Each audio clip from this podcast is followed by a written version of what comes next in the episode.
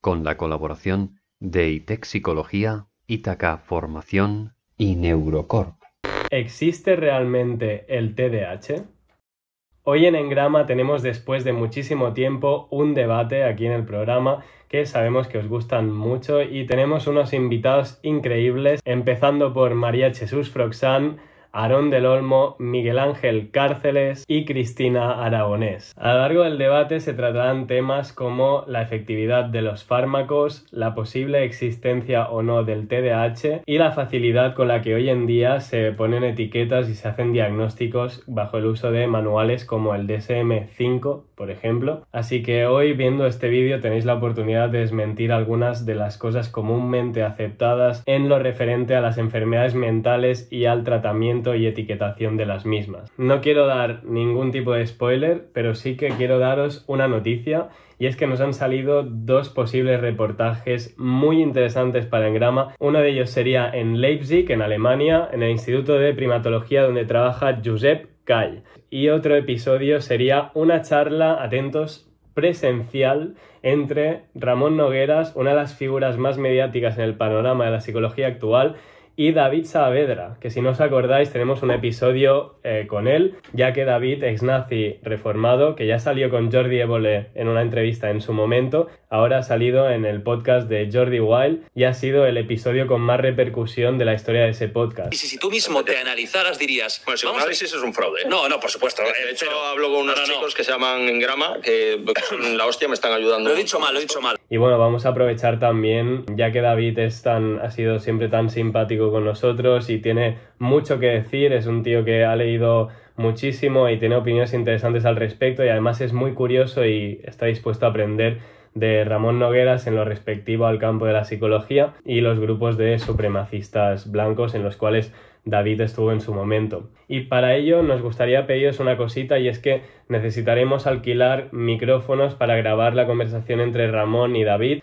eso supondrá un coste monetario adicional y pues sería una grandísima ayuda que nos ayudarais con algunas donaciones en nuestro PayPal que tenéis en la descripción. Estamos también pensando en lanzar un crowdfunding ya que nos encantaría tener un buen equipo para rodar reportajes como el del Centro de Primatología y para ello hemos estado mirando cámaras y la verdad que para tener resultados cinemáticos y hacer vídeos como los que hace Clavero o Lethal Crisis. A este poblado tan remoto que vive en el pasado. Nunca llegaremos a su nivel, obviamente, pero nos encantaría que el contenido que os ofrecemos tuviera un grado más de calidad, sobre todo en estos reportajes, daros un acabado lo más cinemático y profesional posible. Así que bueno, la Sony A7 III que estamos mirando cuesta unos 1800 euros. Sí, no es poco y estamos mirando también de pillar un trípode, unos micros, unas baterías adicionales y un objetivo. Así que Quizá lancemos pronto una campaña de crowdfunding, pero mientras tanto todas las donaciones van a ser bienvenidas y van a ayudar a traer un contenido de más calidad que creemos que os va a maravillar a todos. Así que bueno, dejo paso al vídeo, a este pedazo de debate con estos grandes invitados. Como siempre, participad en las discusiones en Twitter, dejadnos un like y miraros el Instagram que últimamente estamos más activos por allí. Un abrazo, nos vemos. Bueno, muy buenas y bienvenidas a un nuevo episodio de Engrama. En el día de hoy vamos a debatir acerca de la etiqueta diagnóstica del TDAH y para ello nos acompañan profesionales de la psicología como son María Jesús Frosán, Miguel Ángel Cárceles, Cristina Aragonés y Aarón del Olmo. Además, hoy contaremos con la participación de Cristina Carrascal, la cual recibió en su momento la etiqueta diagnóstica sobre la que radicará el debate de hoy. Nos parece importante también contar con el testimonio de alguien que lo ha vivido en sus propias carnes y así que su discurso no sea arrogado, sino que pueda hablar por sí misma y ofrecernos su perspectiva. Por lo tanto, Cristina, tú en el momento en el que quieras intervenir puedes hacerlo en cualquier momento. Igualmente, en alguna ocasión también seremos nosotros los que nos respecto a la organización del debate, pues iremos sacando una serie de temas y baremando el turno de palabra para que sea relativamente equilibrado el tiempo de participación de cada uno, pero bueno, por supuesto, si alguien tiene algo que decir en cualquier momento para matizar, para discrepar o cualquier argumento que quiera rebatir, pues puede intervenir para ello. Nos dais un aviso, levantáis la mano o lo que sea cuando esté hablando la otra persona y bueno, pues si no se nos pasa o no estamos pendientes por algún motivo, os daremos el, el turno luego. Y en cuanto al tema de las preguntas, pues Marcos y Luis se encargarán de ir sacando los temas y yo, Carlos, pues estaré un poco controlando el tiempo de intervención de cada persona, eh, no porque haya un límite, sino para que haya más o menos un cierto equilibrio en cuanto al tema del debate y estaré pendiente pues también de lo que es el chat, de lo que son las preguntas que puede hacer la gente porque esto es indirecto y pues quizás rescatar de las cosas que nos, que nos plantee la gente. Y bueno, pues eh, antes de empezar con el medio de la cuestión, ya que hemos introducido un poco cómo va a ser el debate, eh, queríamos que cada uno de los invitados dierais una breve presentación de quiénes sois, a qué os dedicáis, cuál es vuestra especialidad, dónde ejercéis, etcétera. Así que el que quiera empezar es el momento y, y damos comienzo a este nuevo episodio. De nuevo, bienvenidas y gracias por estar aquí. Si quieres, Cristina, por ejemplo, Cristina Aragonés. Vale. Eh, bueno, hola a todos. Eh, bueno, yo soy Cristina, soy, soy psicóloga y, neuropsicóloga aquí en Clínica Ergoterapia. ¿vale? Es una pequeña clínica que nos encontramos aquí en, Ciudad Real. Eh, mi especialidad es la, neuropsicología. estudié el grado de psicología en la Universidad de Almería e hice el, posgrado en neuropsicología allí también, que de hecho Aaron fue profe mío eh, eh, durante, durante el máster y hice el general sanitario en, la Universidad Autónoma de Madrid. Así que eh, a María Jesús, el material de, María Jesús también lo, conozco, lo, conozco de primera mano. y bueno, eso es todo. principalmente trabajo con, población adulta e infantil en, en, daño, daño cerebral, tanto con problemas eh, de neurodesarrollo como daño cerebral adquirido. Pues Miguel, si quieres contarnos tú quién eres ahora. Pues Miguel se ha congelado.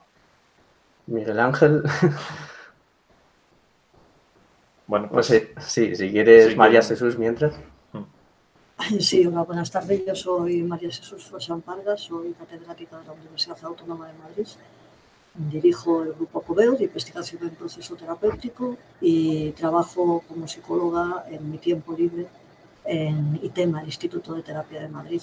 Intento aunar las tres vertientes, docente, clínica e investigadora, y, sacar de todas ellas lo mejor posible y comunicarlo cuando puedo. ¿Y tú, Aaron, quién eres? Cuéntanos. Bueno, yo ya he estado también por este canal, ya pasé una vez por aquí en, algún que otro debate. Y nada, yo lo que soy principalmente, si tuviera que definirme, sería como neuropsicólogo, básicamente. Neuropsicólogo mismo en el Hospital San Juan de Dios, en atención temprana, en población infantil, pero que también he estado trabajando en personas mayores, con daño cerebral, demencia.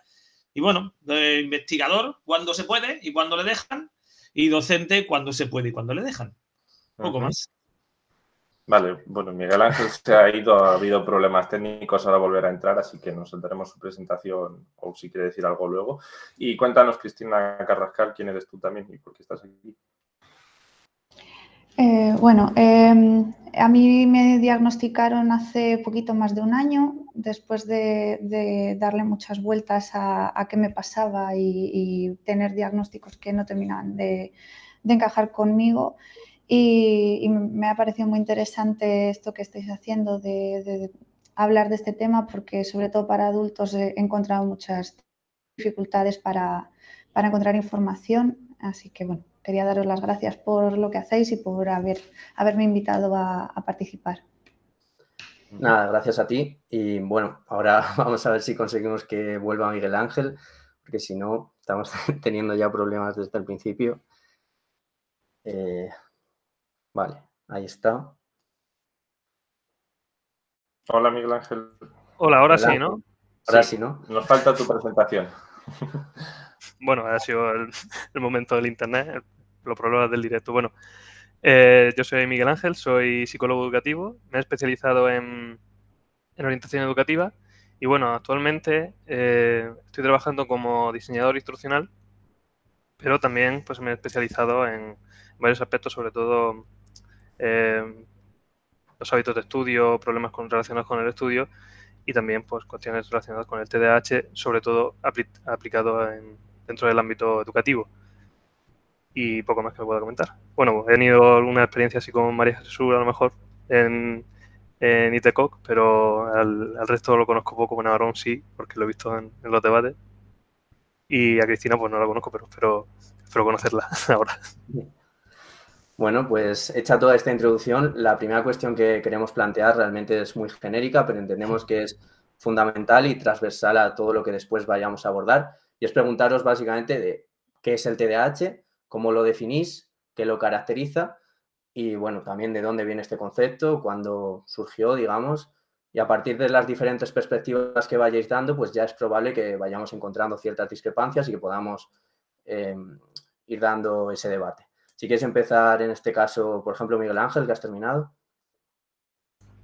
Bueno, sí. Eh, a ver, yo soy, creo, de los pocos que debería empezar a hablar sobre el tema del diagnóstico y de su origen, porque, bueno, dentro soy psicólogo educativo y conozco sobre el, eh, sobre el diagnóstico. Lo que pasa es que eh, en ese sentido nosotros los orientadores no tenemos el criterio como para decir que una persona que podemos diagnosticar sobre TDAH o no. Lo que sí, pues bueno, dentro de lo que he podido aprender sobre el tema del TDAH, sí que sé que dentro de, los manuales diagnósticos surgió a partir del DSM-3, creo recordar, si no estoy muy equivocado, y que a partir de ahí empezó a ampliarse poco a poco, eh, creo yo, en ese sentido, el cerco de los criterios diagnósticos, es decir, dentro de todos los criterios diagnósticos que podemos encontrar en, el manual del DSM-5, creo que la ambigüedad que presentan son, aparte de que sean muy amplios en ese sentido, eh, es decir, que abarcan o que son muy ambiguos, vamos a concretar que son muy ambiguos, porque eh, criterios como a menudo presenta un comportamiento eh, nervioso o un comportamiento eh, que molesta o que se puede, suele, ser molesto para los adultos. En ese sentido, yo creo que desde mi, desde mi, desde mi perspectiva, el TDAH pues solo es una etiqueta que se designa a una serie de comportamientos que tienen pues un, conjunto de niños, un conjunto de niñas, normalmente eh, mayoritariamente niños, y que eh, se caracteriza principalmente por eso, porque suele ser dentro del aula, porque es lo que se suele mm, en ese sentido diagnosticar más, o sea, bueno, diagnosticar más, se suele detectar más, eh, suelen ser más molestos para profesores y para adultos y para los, para los familiares. Y bueno, prefiero que también hablen los, los compañeros. Si quieres, Cristina Aragonés, continuar. Eh, vale, yo coincido con Miguel Ángel en el que es cierto que dentro de los manuales eh, de, los DSM, sobre todo, eh, los criterios diagnósticos que, vienen para casi todas las patologías son demasiado ambiguos. y que luego difieren mucho de lo que, de lo que en la parte clínica se, ve. Es cierto que, por, e, que, por ejemplo, resulta muy, muy, muy llamativo eh, me, centro un poco en la, definición dentro del ámbito que, yo domino del, TDAH. Eh, las principales características dentro de la neuropsicología que se ven del TDAH es que hay una afectación a nivel eh, neurológico que, repercute en una serie de, conductas observables para, otros. Este tipo de alteraciones suelen ser en funciones ejecutivas y a, nivel de todo el rango atencional. El problema de, esto es que, como dice Miguel Ángel, eh, no todas eh, mismos o sea, no todas las personas que están diagnosticadas con TDAH eh, muestran los mismos comportamientos y hay una amplia variedad en el espectro de, representación del TDAH. Está el TDAH con hiperactividad, está el TDA, en la que no hay hiperactividad y se suele, se suele estar relacionado más con, con diagnóstico en, mujeres, que además infradiagnostica, o sea, está infradiagnosticado. Y luego están un nuevo grupo que han surgido, que son los tiempos cognitivos lentos, en los que la principal característica es que la velocidad de procesamiento está muy enlentecida. Entonces, dentro de esta amplia variedad, llama, la llama la atención de, en lo que solo se ve la hiperactividad. Eh, dentro, de, dentro de este grupo. Entonces, eh, sí es cierto que, suele ser más llamativo, sobre todo en edades tempranas, para, para pues eso, eh, ámbito escolar y adultos, pero en, cuando crecen un poco sí es verdad que hay conductas que, que la gente que, que, lo padece nos refiere que son incómodas porque les afecta a nivel laboral, porque eh, a nivel motor muchas veces eh, la concentración está influida, aparte en conductas de lenguaje suele afectar también aprendizajes, entonces eh, hay una amplia variedad que es verdad que por lo que entiende la gente por TDAH no se observa si, si no tienes experiencia dentro de este, de este ambiente. María Jesús. Bueno, vamos a ver, yo primero mm, estoy totalmente de acuerdo con lo que plantea Miguel.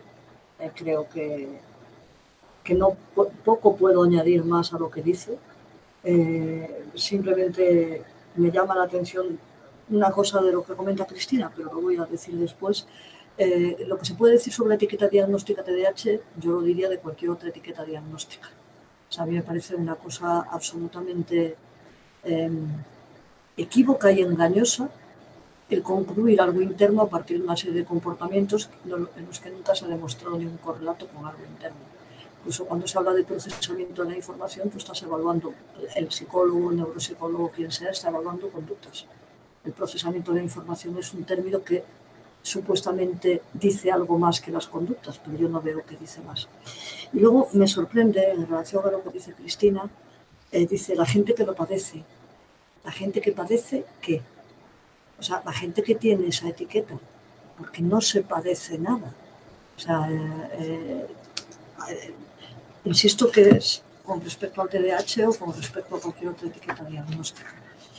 Mm, por ahora, no por ahora, y si en algún momento ocurre algo contrario, se hayan estudios concluyentes con neuroimagen, con cualquier otra prueba diagnóstica, de que haya un correlato causal entre algún tipo de alteración y estos comportamientos, bienvenida sea la etiqueta y bienvenido sea el síndrome y bienvenido sea la enfermedad que padece quien la padece. Pero mientras esto no exista y mientras los estudios correlacionales, hasta los propios estudios correlacionales sean, sigan siendo dudosos y se entienda que un estudio correlacional es una causa, pues entonces vamos a eliminar la etiqueta. Es, ese es mi planteamiento, que creo que es confuso y dañino eh, el, diagnóstico. Es verdad, perdonad que me extienda, pero me callaré, eh, que, las personas a las que se les da un diagnóstico se tranquilizan, tanto las personas como las familias, pero es una, una forma de obtener tranquilidad equívoca e insana, las dos cosas. Entonces, no, es mi planteamiento. Aaron. Sí, voy a poner ya el, audio. Y bueno, claro, aquí salen ya muchas cosas. Ya hemos hablado, ya habéis hablado de tres personas y salen muchos, muchos aspectos y voy a intentar dirigirme un poco hacia dos líneas, ¿vale? Una, la etiqueta. Uf, la etiqueta. ¿Qué hacemos con una etiqueta en la cual cabe todo y a veces no cabe nadie? Depende cómo lo mires. Eh, el problema que tenemos ahí cuando hablamos del TDAH enfocándonos en la etiqueta es que estamos utilizando un manual diagnóstico que todos sabemos que comete una serie de errores importantes, ¿vale? De base, sobre todo, por ser un intento de segmentar la realidad fácil, rápida y de una forma de categorizar sin atender a muchas cosas que hay detrás, ¿vale? Muchísimas. Entre ellas, por supuesto, el entorno, todo lo que es el contexto, o sea, todo eso me parece bastante eliminado de. Luego también, como dice Cristina, cuando intentamos plantear una relación a nivel neurológico, tenemos un problema. Es que hay veces que hay causas neurológicas que producen patrones como el TDAH que no son un TDAH. ¿vale? Eso sí, sí lo vemos, lo vemos cuando tenemos un quiste, por ejemplo, o cuando tenemos un tumor, o cuando tenemos cualquier tipo de alteración en el funcionamiento cerebral que se expresa o que impide expresar la conducta. Me da igual si lo vemos de manera reversible, me da igual si hablamos de que no permite expresar una conducta o si bien una conducta no llega a poderse realizar porque el cerebro no permite ese funcionamiento. Es decir, al final el cerebro tiene algo que ver con el comportamiento en tanto en cuanto es una causa necesaria. No suficiente, pero sí necesaria. Es decir, si el cerebro no funciona bien, es posible, cuando llegue el momento de modular su relación del organismo con el entorno, que esa relación no sea del todo correcta. Entonces, claro, la etiqueta la podemos bombardear aquí entre todos sin problema porque sabemos que es bastante defectuosa, por lo que supone el empezar a encasillar y tener una pauta clara. Tengo etiqueta y este fármaco viene detrás. ¿Cuánta gente no está en la etiqueta y va a recibir un fármaco que no es? ¿Cuánta gente está en la etiqueta y no necesita un fármaco? Eso depende de muchas cosas. Cuando todo se decide en 15 minutos de consulta, creo que no vamos bien. Eso por el tema de la etiqueta, ¿vale? El otro foco, evidentemente, sería plantear o no si tenemos alguna evidencia o no a día de hoy de la relación entre el funcionamiento del cerebro y el comportamiento. Si tenemos alguna explicación de esa velocidad de pensamiento, de esa memoria de trabajo, esos conceptos, que a lo mejor si digo función ejecutiva, me estoy pegando un tiro en el pie porque ese es más complicado de definir, pero sí me puedo plantear analizando eh, muchas situaciones de contextos de personas que funcionan bien y tienen un daño cerebral y dejan de funcionar bien de X manera, que alguna relación hay. Y que en el neurodesarrollo los cerebros también están madurando y son posibilitadores del comportamiento. Y no todos se desarrollan igual.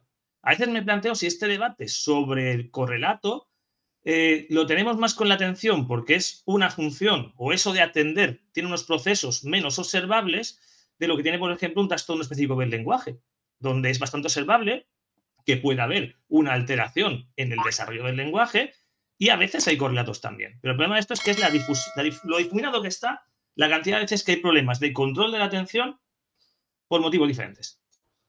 Desde mi punto de vista. ¿Alguien que quiera objetar, matizar alguna cosa de la planteada? Si no, pasamos al siguiente, a la siguiente cuestión. Miguel Ángel. Sí, yo quería un poco ampliar también algunas cosas que se han dicho que yo creo que son muy importantes, sobre todo eh, lo que ha comentado, creo que María Jesús, sobre la tranquilidad del diagnóstico, que ha mencionado a las familias, pero eh, no ha mencionado uno de los principales, eh, yo diría, agentes que, que intervienen también en todo esto y que parecen eh, invisibles, que son los docentes. O sea, yo creo que muchas veces, en muchas ocasiones, eh, surge a partir de ahí, en ese sentido. Es decir, yo, por ejemplo, en un departamento de orientación yo me encuentro, o me puedo encontrar a docentes, a tutores, que me pueden decir que eh, mírame este niño, que, que, seguro que es un TDAH. Evidentemente, o sea, todas estas cosas dentro de la legislación educativa, pues se presenta como que no se puede emitir un diagnóstico previo ni se tiene que decir nada por el estilo, pero evidentemente entre compañeros sí que es muy común decir, mira que este que es un TDAH o mírame esto que es un TDAH, que eso es muy común. Entonces, claro, eso en ese sentido que comentaba María Jesús es tranquilizador también para los docentes para poder decir, tengo una explicación a mano eh, que evidentemente está eh, enfocada en el, en el alumno y no tanto en mi trabajo. Y también una, otra cosa que quería comentar que ha dicho Aaron es sobre que, que puede caber, o sea, que el diagnóstico, dentro del diagnóstico puede caber muchas cosas, es que prácticamente cabe todo. O sea, porque al plantearlo de tal forma que sea a menudo, ¿a menudo qué es? Ese es el problema. Que a menudo puede ser todo puede ser nada. Ya depende de cada uno de lo que, de lo que elija. O sea, y yo estoy de acuerdo en ese sentido porque creo que eso facilita mucho sobre diagnóstico, que es uno de los problemas que ha comentado eh, o sea, una de las cosas que ha dicho Aaron, que creo que en ese sentido hay veces que estamos diciendo que es TDAH cuando no es TDAH y veces que estamos tratando cuando en realidad no deberíamos tratar como si fuera TDAH o incluso que estamos tratando una cosa que pueda ser a lo mejor eh, un problema educativo en ese sentido. Aaron. Eh. Bueno, quien queráis. Uno después de otro. No, no, no, habla, por favor. Sí, eh, a ver, que ahora acabo de perder el hilo. Yo te iba a decir algo al respecto del tema de, del diagnóstico. El problema que creo que tenemos con el diagnóstico es que, es que el concepto diagnóstico no es eso. es el primer problema. Es decir, el concepto diagnóstico no es esa situación en la que yo cojo un manual, cojo a una persona, la estampo contra él y a ver dónde me cuadra mejor, ¿no? ¿En qué página encaja mejor? E, eso no es el diagnóstico. El concepto diagnóstico es más bien un análisis de toda la situación, de todo lo que hay, todos los antecedentes, situación actual, funcionamiento, cosas positivas y negativas, porque a veces que hablamos de TDAH es todo negativo, pero hay gente que tiene capacidades de compensar dificultades atencionales perfectamente y no va a necesitar un apoyo farmacológico ni de lejos, ¿no? Entonces tenemos ahí que valorar lo que es el concepto diagnóstico como algo que también se hace de manera errónea, según qué servicios. Yo no voy a señalar tampoco ningún lado u otro, pero sí que parece como algo rápido. Oye, me encaja, es bueno, pues hay algo más en el diagnóstico. Es más bien todo el componente contextual, todo el entorno y descartar muchas cosas que puedan estar provocando ese comportamiento que vemos pues que puede ser anómalo o puede ser desadaptado al entorno. Solo quería añadir eso. María Jesús. Sí. Sí, yo estoy de acuerdo con esto último que ha dicho Aaron, desde luego, en cuanto a que un diagnóstico no es una etiqueta, aunque ahora se está confundiendo. Pero también pienso que la palabra diagnóstico es muy poco apropiada para problemas psicológicos.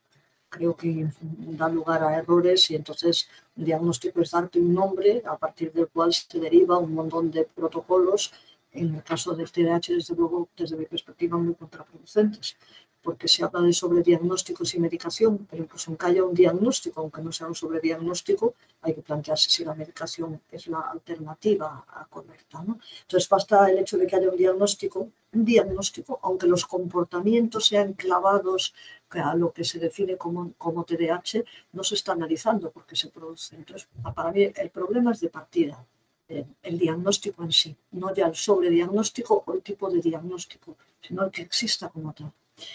Después, hay una cosa, alguien ha comentado, dice, el manual diagnóstico comete errores importantes. Yo no diría el manual diagnóstico comete errores importantes, yo diría el manual diagnóstico es un error en sí mismo. Es un, sinsentido, ¿no? Es una anomalía. Y prueba de ello es que el DSM-5 está recibiendo críticas ya en su momento, no empieza a quedar antiguos, desde los propios hacedores de los DSMs, ¿no? Eh, también había que ver qué, trasfondo político hay en estas críticas, pero no vamos a entrar en, eso ahora. Eh, luego, Aaron, has dicho una, frase que me llamó la atención. Dijiste, causa necesaria. Es imposible. O sea, una causa es una causa, no es necesaria. Dijiste, es una causa necesaria, eh, no, será más bien una variable necesaria. El funcionamiento cerebral, que, he referido al funcionamiento cerebral. O sea, la palabra, la expresión causa necesaria no tiene sentido. Si es causa, es necesaria. Eh, es una variable. Es verdad, el cerebro es un sustrato. Una variable más. Necesaria, sin duda, pero una variable más. El problema es que no es una variable explicativa.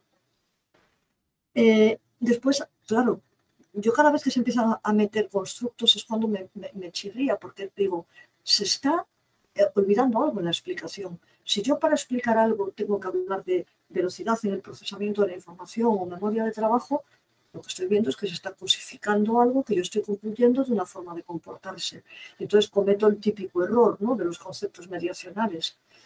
Me, creo que habría que pensar qué digo cuando quiero decir que el procesamiento de la información es lento. Añado algo más a ver cómo se van eh, elaborando determinadas conductas a partir de determinados datos, o sea, añade algo el procesamiento de la información o la memoria de trabajo, ¿no? O sea, que es, vamos, un, constructo típico de los años 80 que, bueno, que, como variable explicativa mm, yo creo que ya es difícil considerarla. El cerebro posibilitador del comportamiento, estoy totalmente de acuerdo, que, es una variable, como decía antes, si necesaria. Em, yo creo que es en el sentido que decía Miguel, es verdad, yo decía que es, tranquilizador para muchas instancias y me olvidé de una de las principales, la escuela. O sea, encasillar a, a una persona y ya sea medicarla o darle una serie de prerrogativas que hacen que a lo mejor no cambie el contexto para cambiar el comportamiento, o que cambie un sentido al revés, de infravalorar las posibilidades de cambio de ese sujeto, me parece una cosa bastante perjudicial. Y voy a contar una anécdota referido a lo que significan las ayudas a estas personas que tienen algún tipo de etiquetación.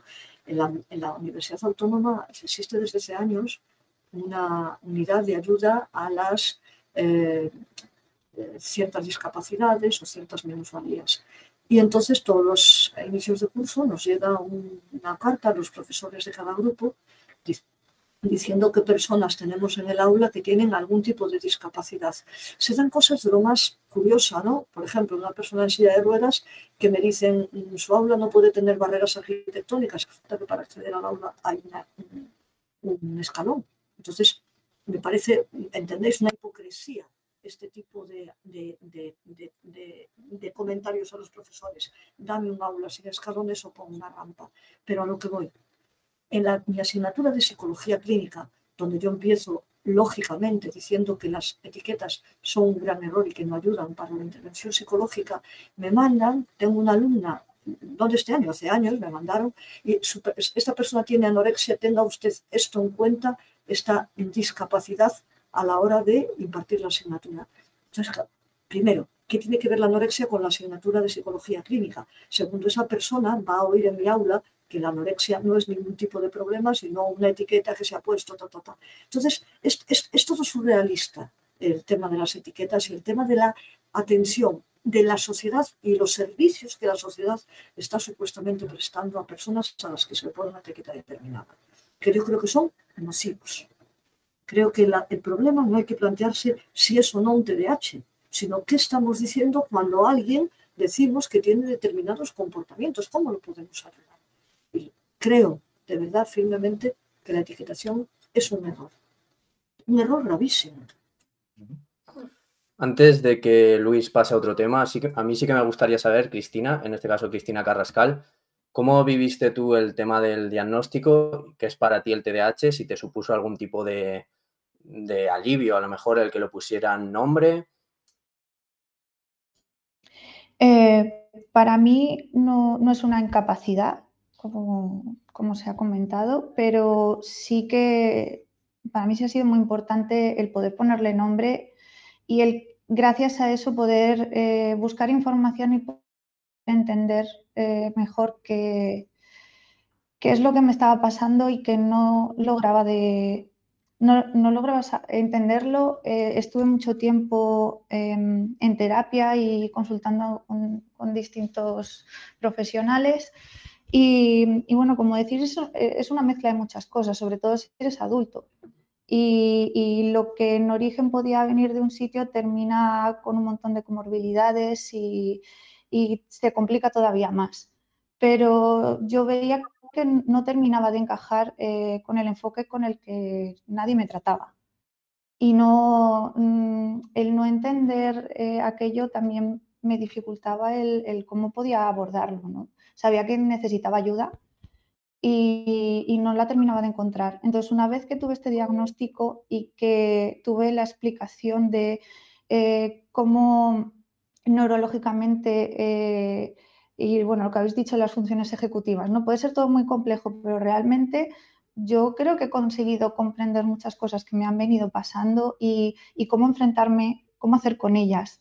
Y, no será una incapacidad, pero realmente yo, yo me he visto con muchas dificultades eh, en la vida y creo que gracias a, tener ese nombre y, esa aproximación eh, me entiendo mucho mejor y entiendo mejor cómo puedo eh, tener mm, una mejor vida, mejor calidad de vida, enfrentarme a, lo que decía de las comorbilidades, ¿no? el tratarme como ansiedad, depresión o una serie de cosas que, no es como el origen es diferente de esa ansiedad o esa depresión y la aproximación a, ella es diferente. Y, bueno, luego aparte está la medicación también, ¿no? Él es, me están dando antidepresivos ansiolíticos, otra una serie de cosas que no me, no me ayudaban. Y ahora en cambio tengo medicación eh, para el TDA y yo sí siento esa diferencia. Entonces para mí fue un alivio en ese sentido, el poder mm, entenderlo. Miguel Ángel, levantabas la mano. Sí, eh, también para una cosa que sí que se me había olvidado, que me había recordado Cristina. Em, es que eh, también lo que ha comentado de lo de poder ponerle nombre, eh, dentro de todo lo que decíamos antes, de que era tranquilizador tanto para las familias como para profesores, que es cierto que también es tranquilizador para la persona, o sea, para estas personas que intentan buscar una explicación a su comportamiento. De hecho, es que recientemente me estaban preguntando por una persona que me estaba diciendo que le costaba mucho concentrarse y que se perdía mucho con las conversaciones de los demás y que quería saber si tenía TDAH. Curiosamente también, o sea, cuando pasa este tipo de cosas, de que tienen, de que vienen preguntándote si, si son TDAH o no, o si eh, pueden llegar a serlo, es también muy común, o sea, porque se suelen preguntar que si esto lo, es, es TDAH o es que soy tonto. Que muchas veces ocurre no es que, o sea, esa duda, esa inseguridad, ese eh, no saber qué es lo que te está ocurriendo, hay que entender que eh, cuando se tiene un diagnóstico clínico, en ese sentido, cuando se dice que, tiene, que eh, es que lo que a mí me ocurre es que tengo TDAH, es muy tranquilizador en ese sentido. Pero también hay que entender, o sea, de lo que estaba comentando antes María, eh, María Jesús, que eh, todo, ese, o sea, todo lo que estamos hablando de diagnóstico, que sí que es cierto, que es problemático, que, que evidentemente tiene, más o sea, tiene muchísimos fallos, pero es tranquilizador y también tenemos que entender esa parte. O sea, esa frustración que siente la mayoría de las personas en ese aspecto, también tenemos que tenerlo en cuenta y tenemos que tranquilizar y tenemos que eh, también considerar cómo se sienten, como en el caso, por ejemplo, de, Cristina, que yo creo que es muy interesante en ese aspecto. Si no quieres aportar nada, Cristina Aragones, tú, eh, que has hablado menos, eh, Aaron había levantado la mano, así que, ¿cómo crees? no, sí, es verdad que, perdón que te he cortado, Aaron. Es cierto que, creo que el problema de, las etiquetas es, que parece que cuando la gente da una etiqueta se queda en la etiqueta nada más. No, hay un proceso explicativo de todo lo que conlleva esa, etiqueta, todos los procesos que hay, que hay subyacentes y que no todo el mundo va a encajar en, esa etiqueta y no porque tener esa etiqueta significa nada, ¿vale? Pero sí hay que... Eh, eh, eh, sí, estoy muy de acuerdo en este caso con, María Jesús en que el cerebro es una, variable que hay que explicar, que, eh, explicativa de, este y que puede ser y que, que, de hecho es necesario que, la, gente, que la gente conozca cómo funciona su cerebro para cómo, va a interferir en sus relaciones, en su día a día, en cómo trabaja, en cómo ejecuta, en cómo en todo lo que lleva a cabo durante, durante el día a día. Y creo que esa es la gran problemática de la etiquetación, de que te, quedas con la etiqueta y la etiqueta parece estanca. Aarón. Sí, bueno, yo la verdad que muchas de las cosas que estamos comentando hay cierto acuerdo, porque al final pues somos psicólogos, ¿no? En cierto modo y compartimos una, una mínima base en algunos aspectos respecto a cómo está el sistema diagnóstico actual. De hecho, yo soy de los que dice eso de, como dice Kierkegaard, ¿no? Si me etiquetas, me niegas, evidentemente. Lo que pasa que es verdad que a veces se necesita organizar de alguna manera el caos. También lo diría Levi Strauss, decía que cualquier organización, por mala que sea, superior al caos. Entonces, evidentemente, sabemos que el DSM es un caos, sabemos que no es ni mucho menos la herramienta que necesitamos, pero creo que no contempla a la psicología por ningún lado, sinceramente, ¿vale? pero también hay la herramienta con la que se suele trabajar y de comunicación. Entonces hay que intentar, evidentemente, dar claro que esa etiqueta no es lo que estamos buscando, pero sí entender que hay perfiles de comportamiento que son equivalentes a lo que trata de explicar esa etiqueta, perfiles de comportamiento, de funcionamiento, que también tienen mucho que ver en este caso, insisto de nuevo, con ese funcionamiento cerebral. Yo entiendo que, conceptos como, como la memoria de trabajo, se presentó, pueden ser esas entidades mediadoras que, bueno, no sabemos dónde agarrarlas, las hemos agarrado al cerebro y así parece que tenemos algo donde explicarlo, pero yo me puedo ir muy rápidamente a hablar del COVID persistente, que lo tenemos aquí a la vuelta de la esquina y ver cómo una persona con ese problema biológico, ¿vale? Ese daño neurológico, experimenta una velocidad de pensamiento mucho más baja y una memoria de trabajo mucho más baja. Y esa memoria de trabajo mucho más baja en cuanto a capacidad de manejar información, que ya tendríamos que definir qué es eso, pero qué es lo que parece que ocurre en ese COVID, te limita, te implica dificultades para hacer tus tareas que antes hacías perfectamente. Ahora supongamos que en tu desarrollo, insisto, igual que puedes tener problemas en desarrollar el lenguaje, no tienes esa velocidad de funcionamiento o esa capacidad de manipular información y necesitas entornos más estructurados para funcionar mejor. Y necesitas, pues, que alguien te eche una mano compensando ese entorno. Ojo, que lo que digo yo que puede venir como causa o variable a nivel cerebral se va a trabajar desde fuera. Yo no soy neurólogo, yo no soy psiquiatra, yo no prescribo fármacos. Yo sé que pueden ser útiles, pero habrá que ver también para qué casos. Como digo, porque el problema nos convirtieron en algo que sea automático, porque un niño de 5 años o de 4, que a veces te encuentras, que te dicen, no, es que pinta TDAH, momento fármaco, perdona, dale tiempo a ese cerebro a desarrollarse, dale tiempo a ese entorno, a estructurarse en torno a él, a él a compensar para plantear que eso haga falta. Ahora, hay personas que tienen dificultades y que ese fármaco puede ayudar. Por tanto, hay que yo mantener un punto de equilibrio en cuanto a ese papel del cerebro, en cuanto a esas entidades mediadoras que a lo mejor no las tenemos con una caracterización perfecta, pero parecen explicar muy bien eso que llamamos TDAH. María Jesús. Sí, vamos a ver varias cosas. Eh, a mí me parece muy bien que se entienda el procesamiento de la información como la consecuencia de algo, y es como tú lo estás describiendo. El problema es la causa de algo. Es decir, esa persona procesa mal, y entonces hay que cambiar el contexto para que procese bien. Entonces estamos conceptualizando el proceso como la consecuencia. La consecuencia de unas variables del contexto que impiden que yo eh, sea capaz de trabajar con esos datos al mismo tiempo. Bienvenido sea entonces como resultado, pero nunca como causa. Eh, yo hay una cosa, y ya lo quiero eh, decir antes de seguir, que estando aquí una persona que tiene un problema para el cual la etiquetación, en este caso Cristina, ha sido tranquilizadora, yo me voy a callar muchas de las cosas que iba a decir. O sea, eso entenderlo. Eh, tú no puedes a alguien que le ha servido algo que está diciendo que una explicación le está sirviendo, que venga aquí la profesora de turno a desmontar ese lenguaje, ese discurso que para ella es funcional. Y me alegro muchísimo, de verdad, Cristina, que tú estés ahora mejor con el diagnóstico.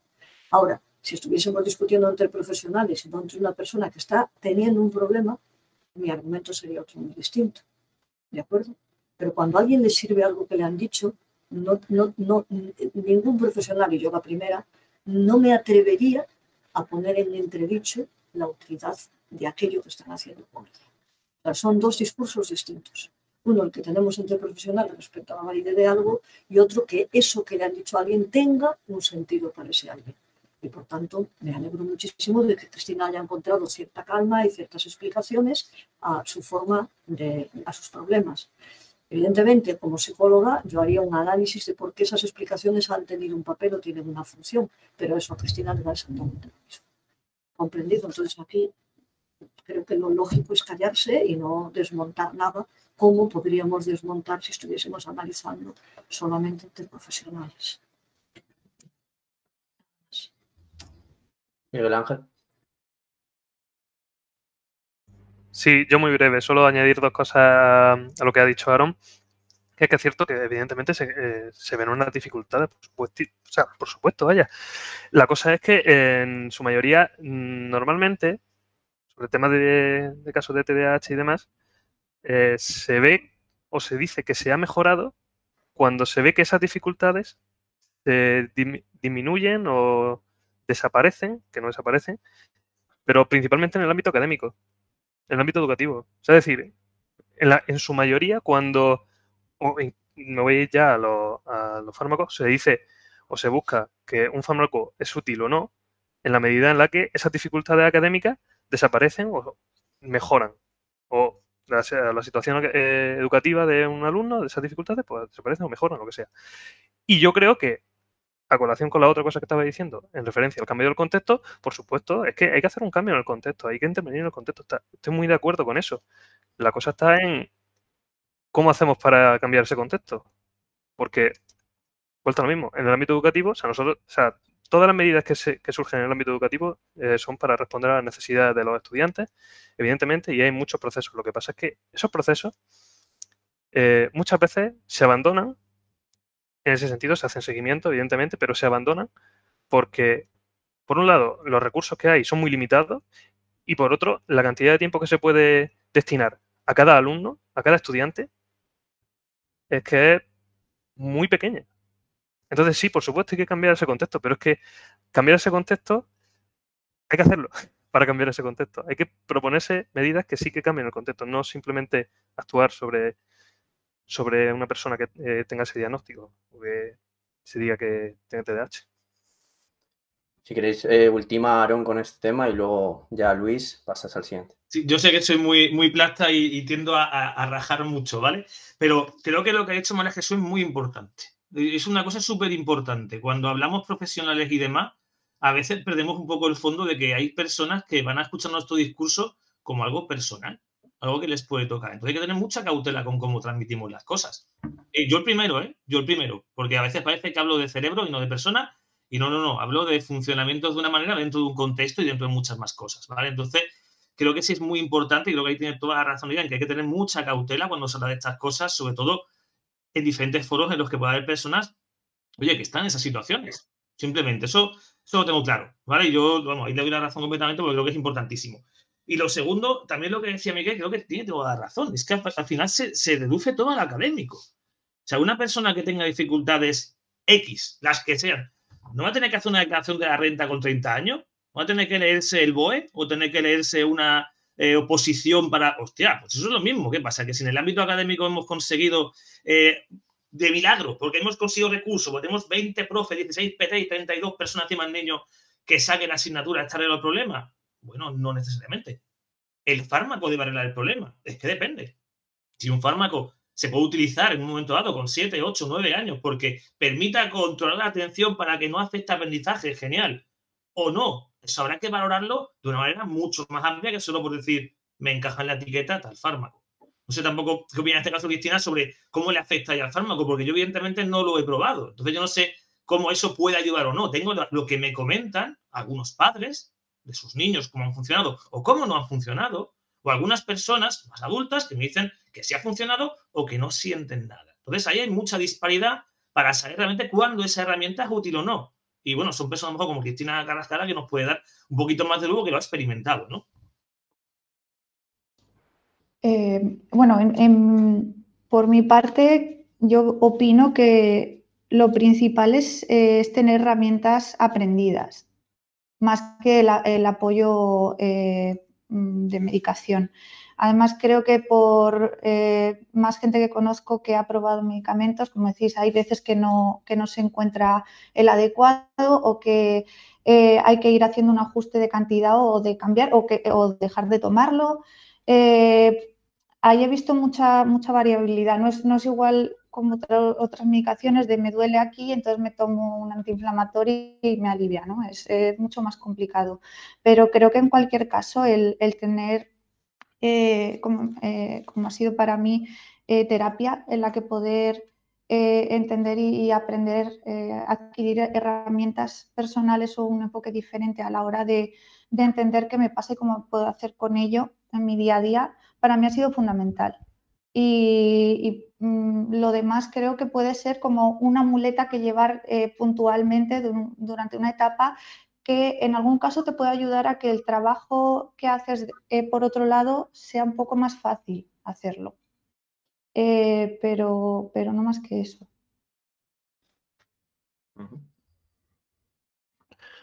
Pues si les parece, continuamos. cambiamos un poquito de, tema. La verdad es que no nos vamos a ir muy lejos. Eh, porque realmente lo que, lo que estaba planteado para este bloque está relacionado con eh, las bases biológicas, eh, cuáles eran ahora mismo, a día de hoy, el conocimiento, si existen biomarcadores, que nos había aportado la neuroimagen, los factores genéticos. Ya se ha hablado algo, ya, ya se ha comentado, pues se ha hablado de correlatos, si es causa, si es una variable más. Entonces, si pueden comentar, eh, si quieren añadir brevemente, como ya se ha comentado brevemente, em, algo a este respecto. Y eh, además, eh, lo, principal que, me gustaría que se tratara ahora es cuál es la perspectiva actual en la, en la investigación del TDAH y en el enfoque clínico del TDAH se está haciendo un, énfasis más en lo biológico, más en lo conductual. Eh, sería necesario analizar eh, este, este, fenómeno, digamos, eh, desde una perspectiva conductual, desde el análisis de conducta, buscar otras explicaciones, o, o la perspectiva actual ya va por ahí, es biológica, eh, si quieren eh, comenzar, eh, Cristina.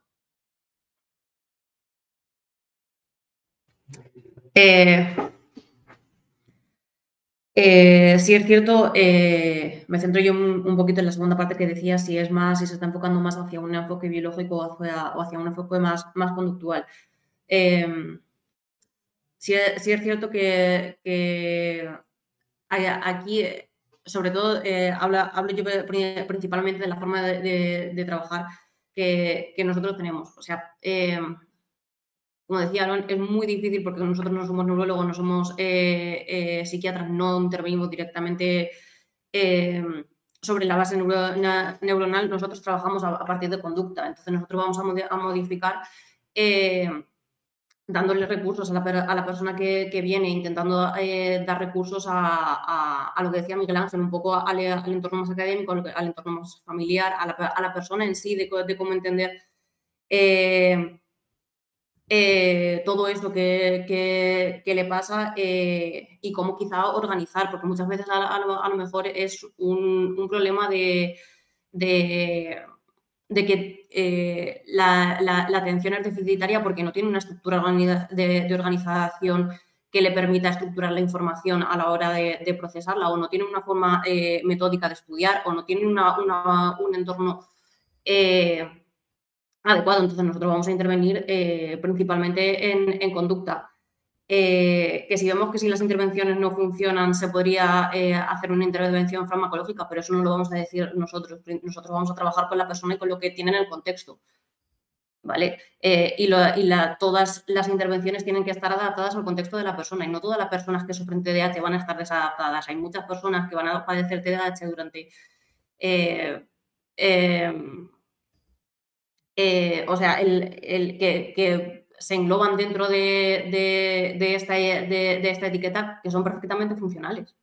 Y no todo ello implica que haya una problemática. ¿vale? Nosotros atendemos a todo lo que está relacionado con esa persona en específico y en los recursos, capacidades eh, que tiene siempre, siempre apoyándonos un poco en toda la perspectiva de, bueno, están ahí los déficits, pero tienes potencialidades y en, base a eso también vamos a trabajar para favorecer el entorno en el que te desarrollas. María Jesús. Yo mm, apenas puedo añadir nada. Me parece que el planteamiento que está manteniendo Cristina es el adecuado. Ellos trabajan con el contexto, ver cómo se puede mejorar trabajar con conductas y creo que es el planteamiento óptimo. ¿no? Me sigue mm, siempre chocando que está demasiado asumido y demasiado automatizado decir el padecer TDAH creo que eso no ayuda. No se padece el TDAH, ¿no? porque no es nada. O sea, son un conjunto de conductas. Pero al margen de eso, sí. Perdón, que, quizás es, error mío por el hecho de que tengo muy automatizado el, el discurso, no te lo discuto, ahí llevas toda la razón. Sí, sí, sí, sí, precisamente la cuestión está que tan, está tan incorporado en la sociedad el, que la etiqueta se le da a una entidad, o padece depresión, o padece TOC, o padece TDAH, sea cual sea, o padece anorexia, cualquier cosa, que lo tenemos muy automatizado y eso es un indicador de cómo se está procediendo, ¿no? de cuál es el, modelo imperante. Pero al margen de eso, estoy totalmente de acuerdo contigo y en el abordaje que creo que es el correcto. Respecto a la pregunta si hay investigación o si se empieza a abordar desde el análisis de la conducta, vamos, mm, no soy una especialista ni muchísimo menos, eh, pero creo que desde el análisis de la conducta no hay nada que se aborde que esté en manos de farmacéuticas. Vamos, y si no, prueba yo está el autismo.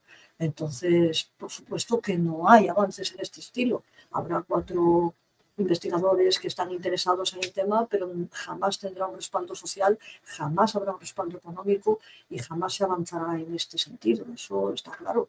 Eh, otro de los problemas de la etiquetación es el, los, ¿cómo llamarle? Los, las luchas de poder respecto a cómo abordar uno de estos problemas pasó con la anorexia, pasó en su momento con la fobia social, de esto ya hace muchísimos años, eh, pasa con eh, el bullying o pasa con eh, el trauma, el estrés postraumático o pasa con el TDAH. Entonces, mm, el análisis de la conducta no tiene absolutamente ninguna oportunidad de que se le haga caso en las investigaciones que supuestamente se están llevando a cabo. Eso seguro. Si quieres continuar, eh, Miguel. Sí, bueno, a lo último que ha añadido eh, solo un matiz, eh, bueno, un matiz, una, una, extensión. Si ya dentro del análisis de conducta en el ámbito clínico no se hace mucho caso en investigación, en el ámbito educativo mejor no hablamos porque ya es, que, es que ni se contempla, vaya. bueno, yo estoy muy de acuerdo por, ambas partes lo que, lo que habéis comentado, sobre todo también Cristina, lo, Cristina Aragonés, lo que ha comentado sobre el tema de la forma de intervenir. La verdad es que en la misma línea eh, nos manejamos nosotros en Saber Educare eh, sobre eso. Así que, bueno, quiero comentar, o sea, solo dos matices. bueno, en referencia a todo esto, de que nosotros no deberíamos decir, o no, sé si se, ha, dicho Cristina, creo que, creo que se ha dicho Cristina, que no podemos decir nosotros que se debe o no sobre los fármacos que se deben tomar. Vamos a ver, en ese sentido, o sea, nosotros no, evidentemente no somos expertos en psicofarmacología y ni en neurología en ese aspecto, pero eh, nosotros dentro de la carrera sí que hemos tenido una formación. Sí que hemos, bueno, yo, mm, yo he tenido asignaturas también de psicofarmacología, psicoendocrinología, eh, neurobiología, vamos a ver. no podemos decir mucho, pero podemos decir algo. O sea, es decir, yo creo que en ese, en ese aspecto algo de participación, algo de implicación, tenemos que tener. Teníamos que tener un mínimo de voz a la hora, porque esta es otra cosa. Por ejemplo, eh, también lo comentaba antes Aarón, eh, que, bueno, que en base al fármaco, o sea, que sobre el fármaco, eh, se le pregunta a los padres o se le pregunta a los profesores. Pero claro, o sea, sea que efectivamente está bien en ese, en ese aspecto, pero se le pregunta para simplemente para decir, para ver cómo va el tratamiento, pero no se le pregunta una opinión profesional a lo mejor a los psicólogos, o por ejemplo a los psicólogos educativos dentro, o, a, los, orientadores, cómo están viendo a los, a los chavales o a las chavalas en este sentido. Entonces yo creo que mm, no tenemos como una razón de peso como para decir no tienes que tomar ese fármaco, pero sí que tenemos una, una importante, un papel importante a la hora de decir que el tratamiento que se esté llevando a cabo si eso está afectando, por ejemplo, a la forma en la que yo estoy interviniendo dentro del aula, si está habiendo implicaciones, evidentemente algo tendremos que decir. Vamos, digo yo, en ese, sentido. Y bueno, eh, ya lo último, eh, solo una, una nota a pie de página sobre lo que decía María Jesús. Estoy de acuerdo con lo de padecer el TDAH, que es que parece que, es que lo hemos automatizado en ese sentido, como también pasa con Cristina, que lo hemos automatizado mucho. Pero yo voy en el aspecto de padecer el TDAH, padecer la etiqueta, es decir, todo lo que implica el eres un TDAH. Que como el, o sea, también todo el trato que se da a partir de eso, o todas las explicaciones que se da, yo creo que en ese, en ese aspecto sí que se padece. En ese aspecto, no como una enfermedad como tal, pero sí que tiene unas consecuencias, evidentemente. Padeces la etiquetación, ese es el grave problema. No padeces lo que la etiqueta señala, sino la etiquetación.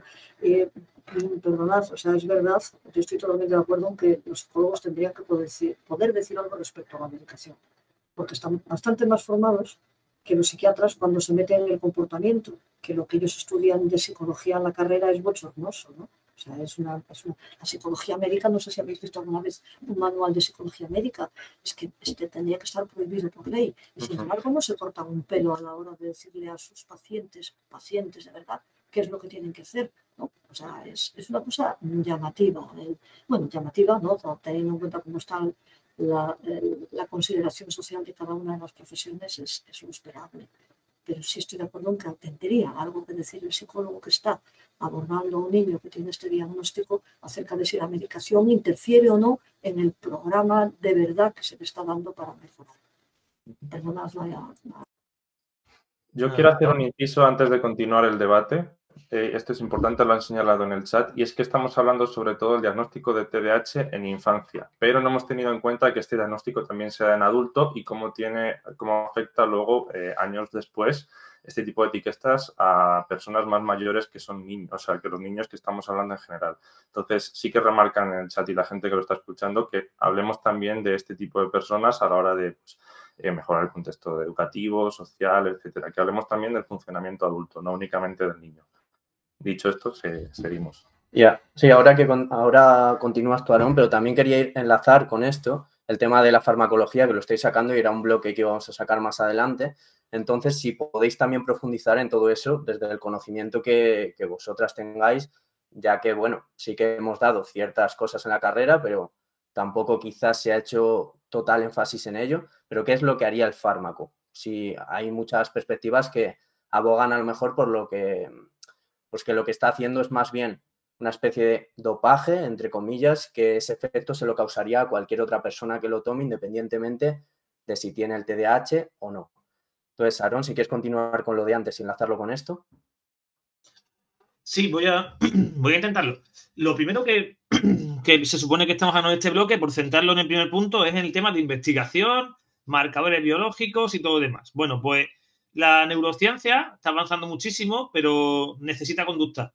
La neurociencia va como un tren descarrilado sin plantear la conducta. Y es verdad, ¿eh? el momento en el cual yo lo llamo neurociencia salvaje, porque es, oye, lo voy a explicar todo eh, con cuatro neuroimágenes. ¿Que son útiles? Ah, tiene su utilidad, pero no puede explicarlo todo solo con eso. El segundo problema que tengo yo con esto es que las investigaciones que se hacen sobre el TDAH se hacen utilizando la etiqueta del TDAH, que ya hemos dicho que no es la mejor forma de conformar un grupo. Porque claro, si tu forma es gente diagnosticada con etiqueta de TDAH en la cual pues hay gente que sí está bien ubicada y mucha gente que no está bien ubicada, tampoco son unos resultados concluyentes. Eso es de primero de investigación, ese muestreo, ¿vale?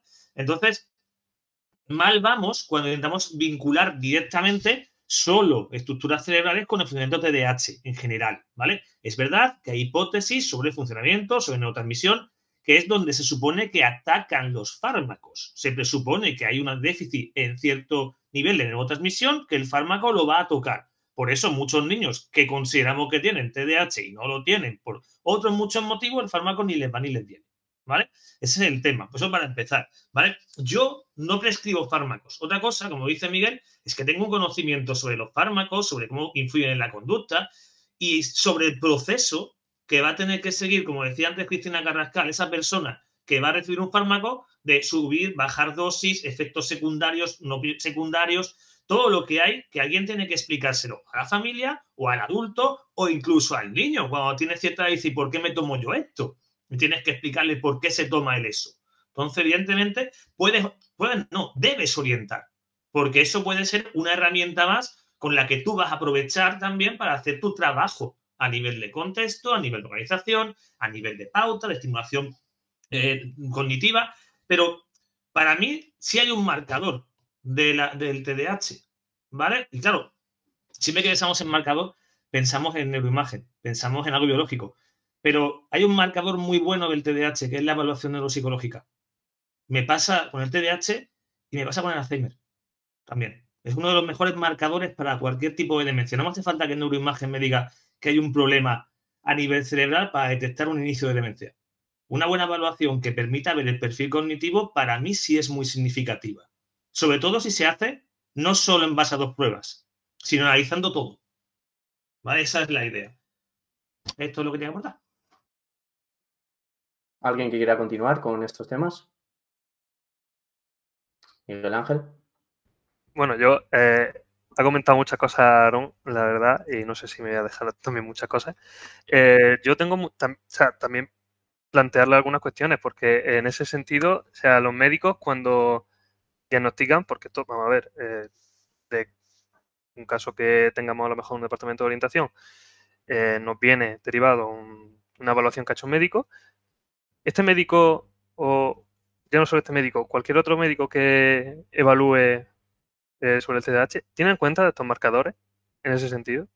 Es como lo que tú dices, o sea, mm, evidentemente tú haces un perfil neuropsicológico, pero debe entonces, en ese aspecto, saber que existen esos marcadores, si luego después no los tengo en cuenta, o si luego después lo, como que lo, obvio y me voy, y esto es otra, o sea, y, yo creo que eh, lo que a mí más me llama la atención sobre esto es que mm, a la hora de diagnosticar, eh, lo que suele ser eh, dentro de consulta médica es eh, un texto, un cuestionario que se, que se le ha pasado al padre o a la madre y, te quedas como diciendo, vamos a ver, o sea, ya está. Que luego, después, bueno, sí, que no, vamos a entrar otra vez en los criterios diagnósticos porque se supone que, o sea, tiene que pasar seis, meses hasta que se derive eso, pero burradas así se ven a día de hoy. Entonces, claro. Y bueno, eh, sobre el tema de, los adultos. Eh, una cosa muy relevante, que de hecho eh, leí hace poco sobre, en un artículo sobre las bases genéticas del CDAH, es que los propios autores, al final en la, conclusión, comentaban que, bueno, aparte de, afirmar que evidentemente es un trastorno del neurodesarrollo y demás, también afirmaban algo como que eh, al llegar a la etapa adulta, el TDAH eh, remite. que a mí me parece otra burrada grande. Pero claro, o sea, pero hay que entender también por qué se, está diciendo esto. O sea, el TDAH se supone que en la etapa adulta remite porque ya en la etapa adulta no resulta problema.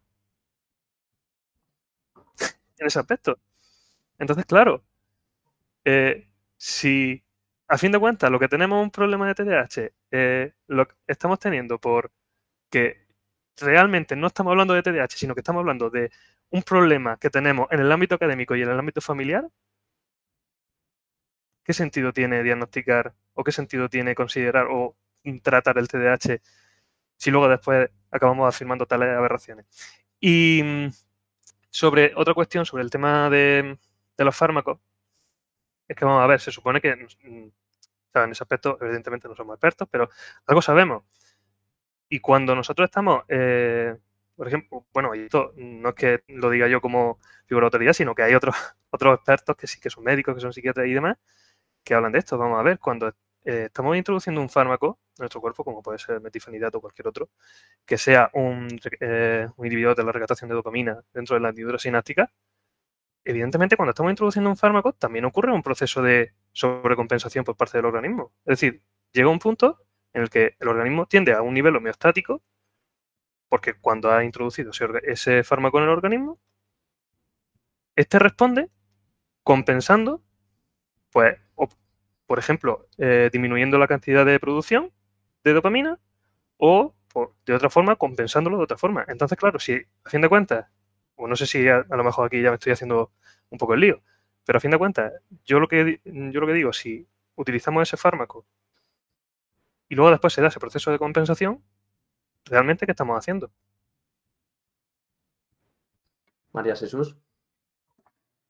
Sí, bueno, la verdad es que muchas de las cosas que quería comentar las ha comentado Miguel. El tema de la bidireccionalidad, ¿no? de la interacción entre la actividad cerebral y la actividad conductual, y como si tú metes un fármaco, alteras algo que se compensa con la conducta, eso está más que comprobado. De todas formas, hay una cosa, y no es una frase mía, sino es eh, la verdad es que no recuerdo dónde lo leí, pero mm, el que un fármaco provoque un efecto de manera que disminuya algún tipo de conducta que se relaciona con diagnóstico, no quiere decir que ese fármaco esté actuando sobre la causa de ese problema la, la, lo que, la, la, frase que leí que me pareció brillante, el que si tú te tomas una aspirina y remite el dolor de cabeza, no quiere decir que te doliese la cabeza por falta de aspirina. ¿no? O sea, a mí me parece que ilustra con esta frase tan sencilla toda la, supuesta eficacia de los fármacos. Claro que provoca un cambio. Y después está todavía lo más grave, lo que dice Miguel, ¿no? que eso se va a compensar. Eh, en adultos, está claro también lo que dices, ya no son problemáticos, es decir, los adultos se manejan y tienen que adaptarse y no les queda otra. Eh, está clarísimo. Pero luego hay una cosa, ya muy rápidamente, porque la verdad es que ahí Aaron ha abundado en ello. Es verdad que el diagnóstico no es solo eh, el etiquetar, sino que se hace toda una batería de pruebas. Entonces, esa batería de pruebas, de esa batería neuropsicológica, cuando tú hablas del perfil cognitivo, yo siempre voy a lo mismo. O sea, lo que se está haciendo es evaluando conductas. O trabajas con diagnósticos de neuroimagen o actividad cerebral, o siempre que haces una batería en la que detectas el Alzheimer, detectas cualquier tipo de problemática que puede tener un correlato biológico, tú lo que estás haciendo es evaluando cómo una persona responde a determinado reactivo. Entonces estás evaluando conductas, lo cual me parece muy sensato y que si determinadas conductas o responder a determinados ítems, a determinados reactivos, te permite predecir un mal posterior, maravilloso. Si te permite actuar y frenarlo, maravilloso. Pero decir que eso se debe a un supuesto correlato biológico que nunca está comprobado, porque fijaos que para hablar de que una alteración X a nivel cortical o cualquier alteración cerebral es la causa de algo, se tienen que demostrar dos cosas para decir que es la causa de algo. Que siempre que hay esa problemática conductual se da esa alteración y que esa alteración no se da en ninguna otra cosa que en esa problemática conductual. Y eso hasta ahora en ningún problema psicológico se ha visto. O sea, para hablar de causa se tiene que dar la, relación en los dos sentidos. Si no se habla de un correlato que suele acompañar a determinadas conductas y luego ya lo, que siempre se dice, que nunca se sabe si es causa o efecto, sobre todo cuando se trabaja con eh, problemas que ya llevan mucho tiempo en el individuo. Evidentemente esto no estaría, no sería válido para los niños con un problema recién identificado problema de conducta que se mete bajo la categoría TDAH. Entonces creo que el tema es muy complejo y que evidentemente una buena evaluación neuropsicológica te puede ayudar muchísimo a identificar un problema y a identificar cómo abordarlo. Estoy totalmente de acuerdo contigo. Pero es, esos años luz de decir que el supuesto correlato en neuroimagen que acompaña a esa, a esa evaluación neuropsicológica sea la causa de aquello que está ocurriendo en tu evaluación. Nada más. Cristina o Aarón. Aarón. Sí, precisamente eso. Y ahí tiene toda la razón. Cuando está diciendo que yo no puedo, a través de una valoración, decir que la causa sea. Decir que la causa sea algo cerebral. Por eso no trabajamos con fármacos en neuropsicología ni psicólogos, porque no estamos buscando modificar el cerebro desde dentro. Que a lo mejor pudiera modificarlo consiguiendo algo, no lo sé, no es mi campo. Mi campo es entender cómo funciona la persona, entender cómo se desempeñan tareas, ver si algo transversal que esté dificultando esas tareas. Yo utilizo algunos constructos diferentes a lo que se utilizan a ver si funciona, pero al final detectando ese funcionamiento e intentando encontrar la ayuda para que funcione mejor esa persona. Luego, evidentemente, ojalá encontramos un, fármaco para cada cosa, pero a lo mejor las cosas no hay que curarlas. Pues hay que enseñar a saber manejarlas. Eso es lo que intentamos hacer muchas veces con los peques, es lo que muchos adultos consiguen por sí mismos. Hay veces que tenemos niños que empiezan siendo un TEA, luego un TEL, luego un TDAH y luego no son nada. Hay muchos que eran TDAH de adolescente y de adultos no lo son porque no lo eran. Y gente que luego tiene un problema, una dificultad realmente que va a mantenerse en el tiempo, en la que puedes dar unas ayudas extra. Entonces, con tantas trayectorias, una sola etiqueta. Ahora, eh, bueno, nos quedan 10 minutos hasta las 7. Yo os quería comentar una cosilla y es que como sí que se van a quedar todavía varios temas por sacar, eh, María Jesús sé que tiene que marcharse. No sé si el resto os podéis quedar algo más de tiempo o a las 7 cerramos, como queráis. Como veáis, ¿eh? sin, sin compromiso. Yo por mí no hay problema. Cristina, ¿no tienes silenciado? Yo igual, no hay problema. Vale, yo pues podría, yo no podría, tengo que Vale. ¿Y tú, Cristina Carrascal? Eh, yo sí me puedo quedar un poco más. Vale, pues si queréis, eh, terminamos con estos 10 minutos, que también intervengan entonces un poco más Aaron y María Jesús ahora, y luego ya pues nos quedamos, vamos, pone la pantalla de transición Jordi, eh, que el chat espere un ratillo ahí y nos quedamos con, con el resto. Vale, pues sobre estos temas, si alguien quiere añadir algo más y si no, Luis, pues pasa al siguiente. Cristina, ¿sí? Eh, yo no, bueno, no estoy nada de acuerdo con lo de que en adultos no es un problema. Igual si tratáis solo con niños y, os parece que en el momento en el que sacan buenas notas lo deja de ser, pero yo, por ejemplo, sacaba muy buenas notas.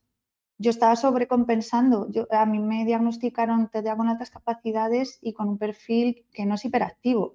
Yo todo, toda esa, ese motor que no paraba lo tenía dentro todo el tiempo. Y, era una persona, y soy tremendamente despistada, tengo, tengo una serie de cosas que llevo toda mi vida eh, sintiendo que es una lucha continua. ¿Puedo adquirir herramientas que me facilitan eso? Sí, pero para mí sigue siendo una dificultad muy grande. Entonces, eh, en el momento en el que he salido una estructura muy cerrada de, de mis padres del colegio y de mirarme dos minutos antes las tareas y sacarlo y tal, nadie pensaba que yo tuviera un problema, porque eso, pues eh, académicamente encajaba con un perfil normal. Y en cuanto tuve que enfrentarme a la vida adulta y organizarme yo las cosas y funcionar como veo que funciona el resto de la gente, que parece que no tiene problemas con ello, eh, yo me vine abajo. Y yo veía que tenía eh, algo que me impedía hacer como los demás su vida normal y que no entendía qué era. Y de ahí me han, me han venido derivados un montón de, problemas de decir, ¿qué pasa? Que soy tonta, que estoy mal, que no, es que parece que no me importan las cosas o que soy una vaga o que soy... Pero eh, he ido viendo que realmente el darle otro enfoque a cómo hacer todo eso me ha permitido hacerlo más o menos. Pero em, lo he conseguido en una parte muy grande por, por ayuda. Y esa ayuda ha venido principalmente de neuropsicólogos porque he tenido terapia antes de otro tipo y me decían, bueno, es que es depresión de no sé qué o es ansiedad de tal o eso, em, eh, medicaciones y es que realmente nadie se paraba a sentarse conmigo y ver eh, lo que hablabais antes de el conjunto, de todo lo que me venía de antes, todo lo que tenía en el día a día y cómo podía hacer con ello. Entonces, el hecho de tener una etiqueta o no, eh, para mí no es algo cerrado y único y para, para mí es muy amplio, pero sí me ha permitido, como os decía antes, comprender. Y, y en muchas conversaciones que he tenido con gente, eh, yo les digo, no, para mí no es tanto el tener como ese diagnóstico, tener esa etiqueta, sino tener herramientas y el tener un enfoque eh, en el que creo que hay, hay gente que, que, realmente sabe de esto y que se para a entenderme y a verme en mi conjunto y a plantearme eh, estrategias que me puedan ayudar en el día a día. Y yo sí me sigo identificando como, si le cambian de nombre o lo que sea, es una manera de aproximarme a ello, ¿no? Pero creo que es algo que va en mí, que yo, aunque tenga esas herramientas, sigo teniendo el, problema. A mí me sigue costando. Lo que pasa es que ahora sé cómo hacerlo para que me resulte un poco más fácil o menos doloroso, no me genere otra serie de, de cosas, ¿no? A raíz de ahí. Pero, pero eso para, para, adultos realmente es un problema muy grande. Igual dices, bueno, no saco, no es por las notas del colegio, es que igual te han echado del trabajo o no eres capaz de mantener relaciones sociales mm, más o menos estables o, te derivan problemas de adicción o yo qué sé, en algo que no sabes si es una depresión crónica o otra serie de cosas, te medican por otros lados o te tratan eh, y no te dan esas herramientas y esa ayuda que realmente necesitas. Sé que habías levantado la mano, Miguel Ángel, pero quería darle el turno a Aaron o a María Jesús ahora hasta las 7. Y bien con estos temas o bien con cualquier melón que quieran sacar ahora, que quieran matizar con las cuestiones de antes, lo que sea. Y luego ya continuamos con, con el resto que se quede. ¿Quién quiere? Yo, yo, no tengo más que comentar. Yo entiendo el planteamiento de Cristina como Cristina Carrascal, como una persona que está sufriendo un problema, un problema en el que está viendo la solución y que ve las repercusiones que puede tener en su futuro. Yo ahí no puedo decir, como comenté antes, absolutamente nada. Si el discurso fuese entre profesionales, probablemente sí, pero no, no de esta manera. Y por lo demás, yo no creo que el, el, debate estaba bien causado, creo que hay poco debate porque estamos todos bastante de acuerdo en, en el planteamiento, con, como decía Aarón, que sí unos conceptos que otros a la hora de explicar, pero todos somos psicólogos y todos entendemos que el problema es un problema psicológico, un problema comportamental contextual y, y no médico. Y creo que, vamos, que, que, que no, no, yo por mi parte no tengo nada más que comentar. Aaron. Sí, bueno, yo, el caso es que lo que comentaba Cristina Carrascar respecto a al tema de adultos. Evidentemente, digo, ahí hay casos en los que al final, pues el problema que había era de desarrollo y se consigue encauzar y no había un problema real que se mantenga. Hay casos en los que sí. Y claro, yo me he encontrado situaciones un poco extrañas a veces, pero es esta que comentamos muchas veces los que estamos en clínica. Los que nos encontramos con ese padre o esa madre que decimos, leñe, es que le pasa exactamente igual que al niño. Es que funciona igual que el niño. Y en más de un caso me he encontrado con personas que me han dicho, mira, después de que a mi hija le hayan diagnosticado, no un TDAH, un síndrome prefrontal, una dificultad en analizar información, me he planteado que me ocurre igual. Y te sientas a escucharles y te cuentan cómo han avanzado en la vida, cómo han llegado donde han llegado, algunos con, de verdad, con carreras que tú dices que no me las saco ni yo, pero te dicen, he llegado, pero me he machacado. He tenido que hacer el triple de vueltas que el resto, he tenido que sobrecargar mucho más que los demás.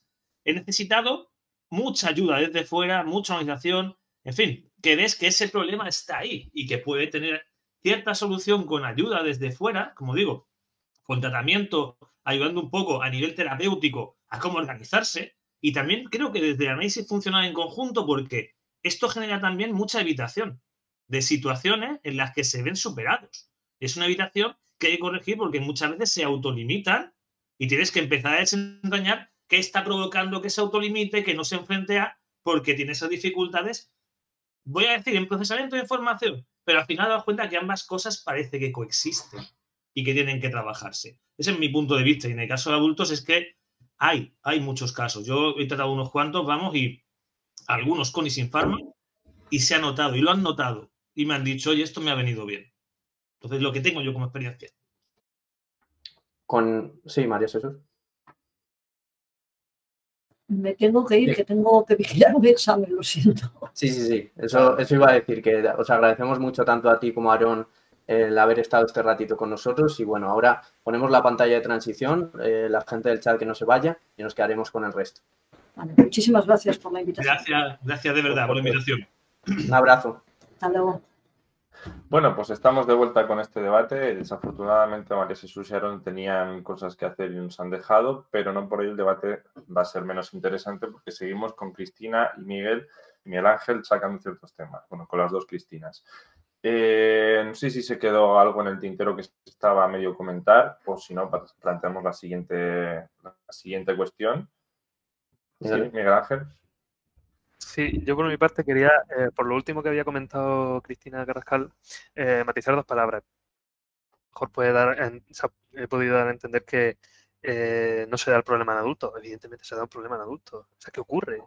El problema está en que llega un punto que, o sea, otros, otros profesionales acaban considerando que como ya se, ya esto mm, no, es, no resulta un problema porque no resulta un problema en el ámbito académico y en el ámbito familiar, el problema ha desaparecido. El problema sigue, sigue estando. O sea, no, se, no ha desaparecido.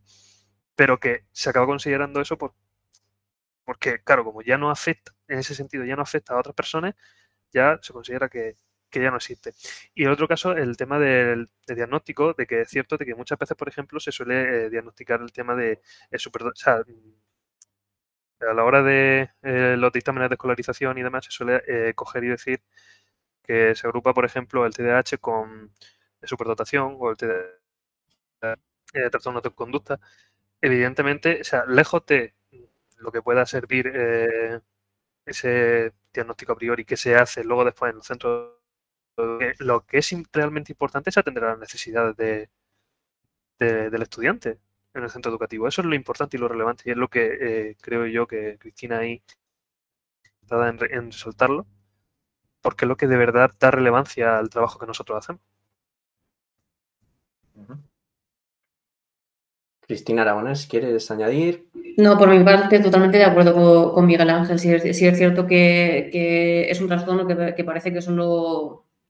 No, es un trastorno, es, una etiqueta que parece que solo se, se tiene en cuenta en, la infancia, pero luego las características que subyacen a todo esto en la vida adulta tienen mucha repercusión eh, y, la mayoría de la, la gente eh, se tiene que, tiene que aprender a, autogestionarse sola porque eh, todo lo que el, colectivo que va detrás de, este de, estas personas abandona porque como ya no está en ámbito académico, como ya no hay problemas, como ya no sí hay problemas, aparecen problemas de conductas en, en, adultos, aparecen eh, problemas eh, en, otros ámbitos, aparecen problemas incluso en gestión de relaciones de pareja, que están muy relacionados con, con toda la sintomatología. Lo que pasa es que parece que pasa desapercibido debido a que no es solo el TDAH, solo es de niños. Y eso no, esto acompaña a la, a la persona durante toda la vida y con ello tiene que convivir. Y nuestro trabajo es darle el mayor número de herramientas para que se pueda desenvolver de la manera eh, más sencilla y más adaptativa posible al entorno que, vive.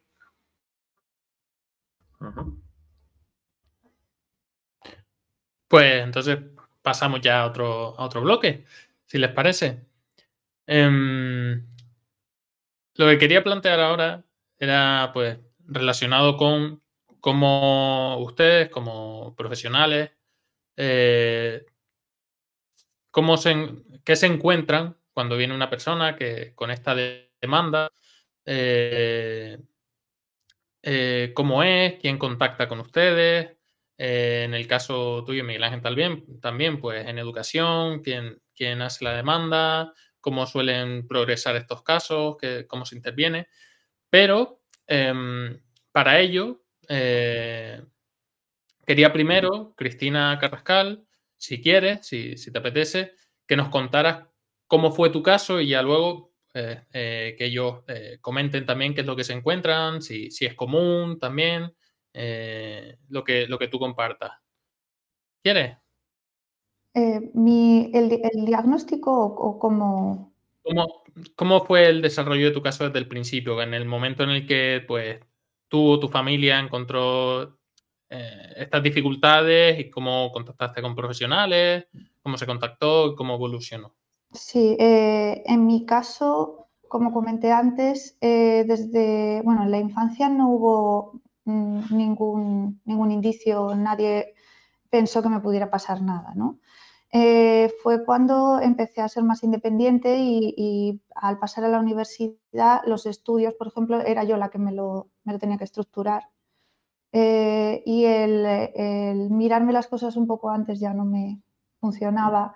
Em, en cuanto a, en general, eh, organizarme, relacionarme y demás, empecé a notar muchas dificultades que no, entendía de dónde venían. Y con el paso del tiempo todo eso fue eh, siendo más grande para mí, más, más complicado y em, llegó un punto en el que busqué ayuda y me dijeron que, bueno, que tenía ansiedad, eh, eh, temas de ansiedad y, y que podía asistir a terapia también. Pero bueno, el trabajo que estuve haciendo durante ese tiempo yo no sentí que me ayudase realmente con todas esas dificultades que yo sentía. Para mí el día a día eh, ha sido y, todavía es en gran parte muy difícil. Muy difícil. Cualquier cosa, desde levantarme y empezar a funcionar. Y El, problema también que tengo es que muchas veces cuando he intentado compartir esa, toda esa angustia que, me, que tengo en el día a día y en todas las cosas que he ido sacando adelante, desde las que parecen más pequeñas hasta las más grandes, mucha gente dice, ah, pues si eso es, a mí también se me han olvidado las llaves, o yo también llego tarde, o yo tal, pero creo que hay, hay un punto en el que realmente mm, habría que diferenciarlo, ¿no? Yo entiendo que muchas cosas que también si, si pasas por una etapa de, más nerviosismo, preocupación tal, pues también puedes tener la memoria peor y no sé, cosas. Pero cuando es una constante, desde que tengo uso de razón hasta ahora, y, realmente me, ha supuesto muchos, muchos problemas eh, a todos los niveles y con lo que todo eso conlleva, eh, para mí sí que ha sido fundamental poder encontrar eh, lo que os comentaba de una explicación y, que, y, en ello el quitarme como esa responsabilidad que yo me ponía de es que yo estoy mal y tengo algo roto y yo no funciono y no, no entiendo, no me entiendo respecto a los demás, los demás no me entienden a mí y no sé qué hacer. Y, es muy, desespera un montón, es muy frustrante. Eh, te hace sentir eso, que no encajas y que no comprendes. Para los demás como que funcionan de una manera y tú de otra.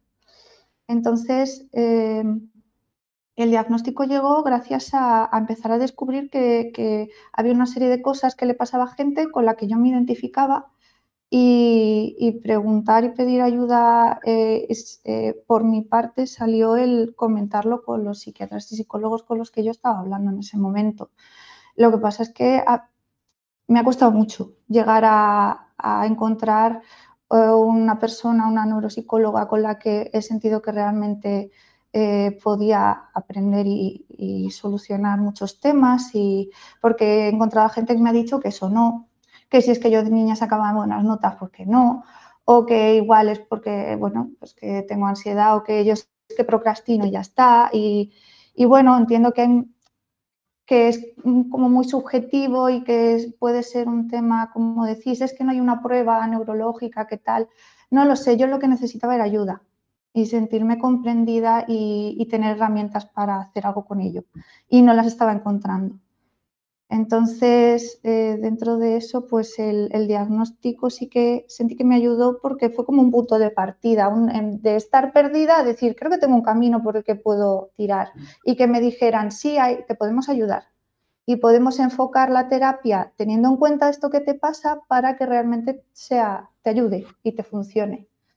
Entonces, eh, es algo que salió de mí que a mi familia de hecho como que le preocupó de, pero te pasa algo, pero nosotros no nos dimos cuenta de, ¿no? de ti, de niña, que tuvieras eso.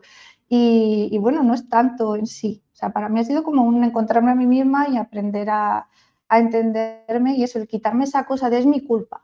Creo que hay una cosa muy en común con la gente que ha hablado que, que tiene o que cree que tiene algo así, que es como que te sientes culpable, eres tú el que está mal. Y, y esto como que a mí al menos me ayuda a quitarme un poco eso, ¿no? Y al decirme, bueno, yo puedo existir así y la cosa es que tengo que encontrar la manera de hacerlo más llevadero y también el, que los demás puedan entenderlo y abrir un poco más la mente y no digo que cambiar todo porque al final hay mucha diversidad, y, pero el, ser un poco más flexibles a la hora de ver cómo hacer las cosas, que no todo funciona exactamente igual para todo el mundo. No sé si he respondido, es que doy unas vueltas, pero... No, sí, sí, sí, no, y además, pues, poder contar con tu testimonio aquí es mm, muy enriquecedor, para, yo creo que para todos nosotros y para todos los que estén escuchándonos. Y solo quería preguntarte una cosita más. Em, en esta búsqueda de, esa explicación y de este servicio, ¿no? de, esta ayuda, eh, entiendo que pasaste por diferentes profesionales. ¿Cómo fue esto? ¿Tuviste, mm, cómo fue esta asistencia? ¿Tuviste que dar muchas vueltas? Sí. Una vez que, que ya empecé a pensar que pudiera ser algo así, que no era solo como, ah, bueno, ansiedad, es que todo el mundo tiene ansiedad, ¿no? Y yo decía, es que esto no me sirve, no me... Eh, encontré un poco de todo, eso, encontré a gente que me decía como que no, así como que eso no existe, y ya, y yo decía, ya, pero ¿qué tengo? ¿O cómo hago? Y me queda un poco así. También encontré a alguien que, que me dijo, pues yo tengo un sitio en el que te tomamos una muestra de ADN y pagas 9.000 euros y te decimos si tienes esto, ¿no? Y qué puedes tomar. Y fue como, bueno, dentro de la desinformación que hay al respecto, pues claro, hay veces que, no sé, yo decía, estoy tan desesperada que imagínate que eso es verdad.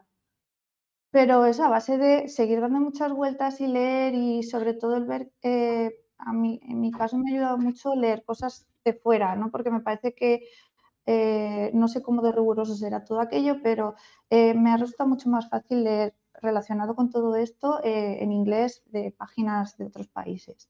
Y, bueno, al final, eh, gracias a una persona a, la que le habían hecho diagnóstico, pues fui a un sitio específico donde hice todo el proceso y, de ahí ha sido sobre todo en base a recomendaciones. Al menos por mi parte, eh, he intentado buscar gente que me dijera que entre ellos se reconocían como personas que, sabían de esto. Y además os digo que, en mi caso, en cuanto a psicología, han sido neuropsicólogos los que me han ayudado. Y luego psiquiatras, pues bueno, muy variable. Perdón, solo, una pregunta muy, rápida. Eh, sé que me voy a, eh, como a hacer daño a mí mismo, pero era para preguntártelo. ¿Alguna vez estuviste hablando o has hablado con algún orientador de tu instituto? ¿Alguna vez? Sí. Ah. Y bueno, ¿y, cómo te fue en ese sentido? Mm, no, mm, perdida. perdida, me, me, o sea, como que no se sabía, no, no sé, eh, creo que, eh, ¿qué pasa eso con, con, la gente que es un poco como yo, que es más quieta y más y va sacando las cosas, ¿no? Y, y al final se mira ese resultado y no se mira cómo se ha llegado ahí. Y, yo, por ejemplo, tenía una profesora de matemáticas maravillosa que se quedaba conmigo dos horas después del examen y me llevaba de un lado a otro y yo lo iba terminando porque es que el momento en el que estaba en el examen, pues lo sacaba perfecto, pero no era capaz de empezarlo.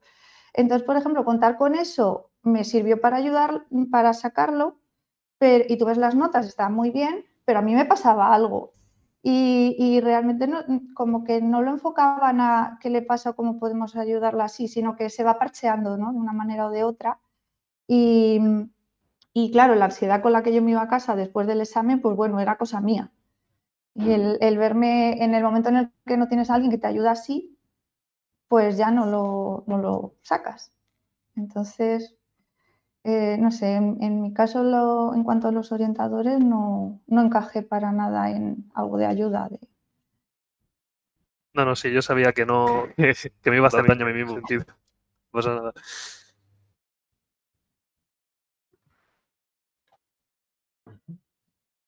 Luis, está silenciado.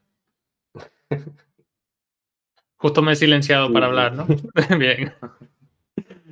Em, como decía Cristina, si quieres, Cristina Aragonés, si quieres comentar algo sobre lo que ha comentado eh, Cristina Carrascal y, también que nos comentes un poco lo que tú ves en, tu día a día sobre los casos que te llegan y cómo ves el panorama general también, más allá fuera de, digamos, tu, tu puerta.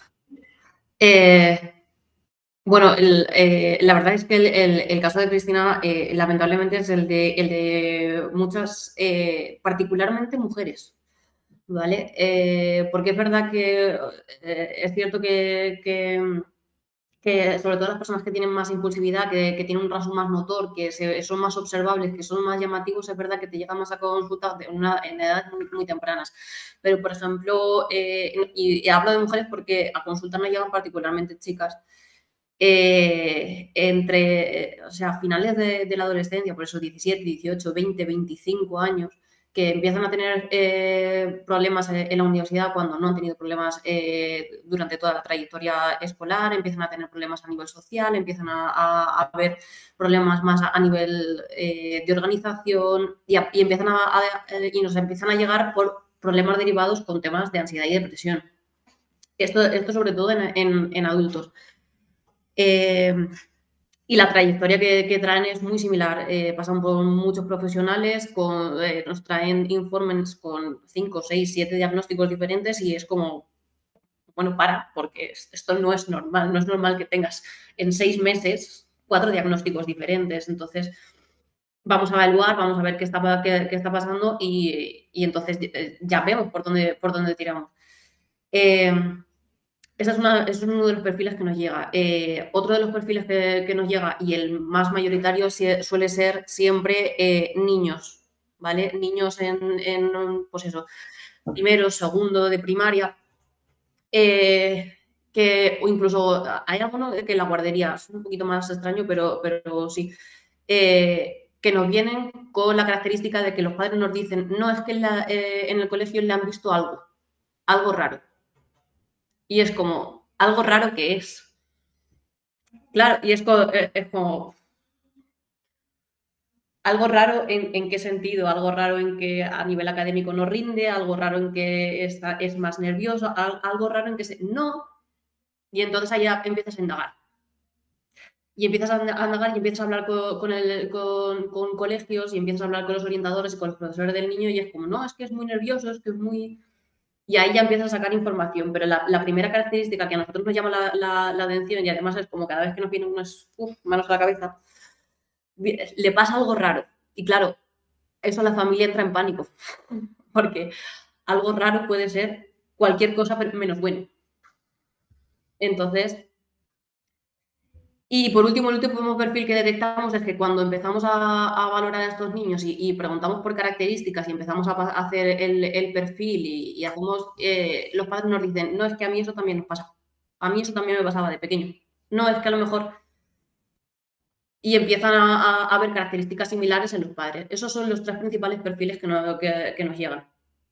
Sobre todo aquí. Es verdad que, por ejemplo, llegan muchos niños eh, con hiperactividad y muy poquitos con solo déficit de atención. Los déficits de- eh, o sea, las, personas que no tienen un rasgo de hiperactividad suelen venir más en la vida adulta. Miguel Ángel, ¿quiere añadir algo al respecto eh, en educativa? ¿Qué es lo que se ve? Sí, bueno, yo eh, hay muchas cosas, la verdad, que de todo lo que se ha comentado, voy a intentar eh, eh, simplificar y ser escueto y muy rápido. Eh, voy a empezar por lo último, eh, con lo que se ha dicho de que a los padres normalmente se le dice, a mí también me pasa, esto, esto así. A ver, mm, es que me refiero, no es normal de que a los padres les pase, es que es normal porque tal y como está recogido, a cual, prácticamente la gran mayoría de las personas encajan dentro de eso. ¿no? Sí que se ven en ese sentido, pues, que hay ciertos patrones que se repiten, por ejemplo, con padre y con niño y demás, pero que, eh, pasa, pero porque por creado el, el diagnóstico en ese, en ese aspecto. Eh, sobre el tema, por ejemplo, de, bueno, sobre el tema de, Cristina Carrascal, eh, lo que ha estado comentando eh, es muy común, y, o sea, son muchos tópicos, es muy juntos, la verdad, que ha comentado en eso de, de, por ejemplo, el, el como eh, vas bien en los estudios, tú no tienes ningún problema. Es que, es, que el- es prácticamente lo que evidencia el que, que tú tienes TDAH solo, sí, solo sí, tienes un problema académico. Vamos a ver, ¿no? Vamos a ver, o sea, un, pro- un problema de este tipo no es únicamente que estamos cuestión de rendimiento académico, ni que el rendimiento académico sea indicio de que eso esté mejorando. Entonces, es, o sea, es una cosa muy común de que se coge y diga, no voy a... O sea, porque, claro, porque en ese aspecto nosotros, los orientadores, y ahora también voy a dar, o sea, los orientadores y orientadoras, y romper en una lanza a favor suya, en ese... Eh, nosotros estamos ahí dentro del aspecto educativo. O sea, nosotros... O sea, que quede claro, un orientador no es psicólogo educativo. Un orientador es un orientador, especialista en orientación no es psicólogo educativo. Entonces, claro, eh, un pedagogo o cualquier otro, cualquier otro especialista dentro de la educación, dentro de secundaria, que quiera estar, o sea, no de criterio de diagnóstico, ni tiene que saber de, de, TDAH, ni nada por el estilo, evidentemente, o sea, porque estamos hablando de que es, eso. Entonces, claro, en, muchas, en muchos aspectos hay muchas herramientas que les falta a los orientadores y que cogen de experiencia a lo largo de los años sabes que es evidente. Yo, yo la pregunta que te había hecho con el tema de orientadores, yo porque sé, eh, sé que es que en ese sentido hay un, hay un gran hueco, pero hay un gran hueco porque eh, por la situación de cómo está planteada la orientación educativa. O sea, yo creo que se entienda que en ese aspecto, o sea, por todo lo que ha comentado Cristina Carrascal, estamos hablando de un problema sistémico, sistémico dentro del sistema educativo. Tanto de cómo plantear eh, eh, los objetivos para intervenir, o sea, acorde a las necesidades. Una necesidad educativa no necesariamente es una necesidad académica en el sentido de, rendimiento académico. Una necesidad académica puede ser muchas cosas. No únicamente que saque buenas notas. Entonces, claro, eh, despegarnos de, o sea, sobre todo por el ámbito de los profesores, de orientadores, orientadores y demás, despegarse de eso es porque en ese sentido, los docentes van como van, van como pueden. O sea, con la carga de trabajo que tienen, con la cantidad de alumnos que tienen que manejar por, aula, o sea, es una locura. Que sigan vivos es, el milagro. Si todo le exigimos una serie de cosas en los que, eh, por un lado, no son expertos ni profesionales en eso, y que por otro, eh, no, no pueden eh, no tienen los recursos, ni tanto temporales, ni materiales, ni de ni con otros eh, con otros profesionales para poder llevarlo a cabo, se ven pues sobrepuestos. Entonces, claro, en ese sentido, que es lo que estábamos, y haciendo un hilo con, lo que comentábamos al principio, en ese sentido es muy tranquilizador que, que, se, o sea, que se diga, eh, este chaval, el problema que tenía es que era, o esta chavala, el problema que tenía es que tenía DDH. Ah, pues menos mal. O sea, es que en ese sentido es tranquilizador, pero no está solucionando el problema, no estás tratando la causa. Estás, eh, como, como ya hemos comentado, estás poniendo un parche. Una de las cosas que, bueno, que también, eh, de hecho, eh, parece que, no es algo común, pero sí que es común a veces encontrarnos con casos de TDAH y superdotación. O sea, es muy normal esa combinación de TDAH con superdotación, con trastornos de conducta o simplemente TDAH. O sea, de hecho, mm, encontrarte TDAH única y exclusivamente, ya poco. Pero, que sigue pasando, pero, pero poco. Lo que sí que eh, destaca de toda esa historia es que siempre, en la gran mayoría de los casos en los que estamos hablando de TDAH, hay un punto común que tiene que ver con los problemas académicos, los problemas con los estudios. O sea, no en el sentido de que sacar mala nota. Vuelvo a decir, sino en el sentido de organizarse, por ejemplo, planificarse, saber estudiar, llegar a un punto en el que ves que estudiando el día de antes no se puede. Y es de las cosas más comunes y es cuando ahí, normalmente, por los casos que no suelen venir, por ejemplo, para educar, que otra cosa, por ejemplo, que se plantea o no se pregunta tanto es si soy tonto o no, o si soy tonta o no. O sea, a mí una de, o sea, eh, de las los momentos más significativos en ese sentido es cuando a mí una persona me dijo, o sea, que, mm, que ya adulta, me dijo, o sea, y es que yo sabía que yo tenía TDAH, lo que yo no quería. Y prefería tener TDAH a ser tonto. A mí, una de las. O sea, evidentemente esto no se puede equiparar a este caso, ni evidentemente se puede extrapolar, pero es muy relevante eso que se dice de que prefiero ser prefiero ser diagnosticado de TDAH antes de ser considerado como una persona tonta. O sea, ese miedo a ser tonto, a ser, o a ser tonta, o a ser eh, clasificado como tonto o tonta, evidentemente también se da en el ámbito académico y, con, y que puede en ese sentido influenciar esos problemas de estudio, esos problemas de estudio, esos problemas de concentración y todo lo que acarrea luego después que ocurra, pues todos esos problemas extrapolados a, otro ámbito de la vida relacionados con el TDAH. Y ya, eh,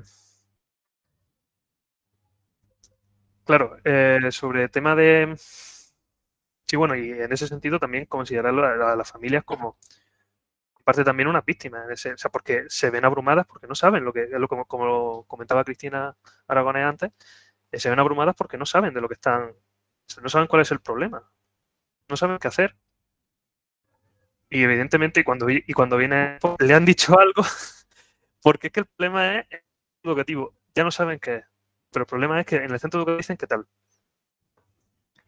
Entonces, claro, si luego después los profesores orientadores le dicen que hay un problema y ellos no lo consideraban, o sea, obviamente no lo consideraban, pero a raíz de un problema de rendimiento académico empiezan a considerarlo, por el sentido, o sea, cualquier, en cualquier momento podríamos estar hablando de que cualquier persona tendría TDAH en el momento en el que baja el rendimiento académico.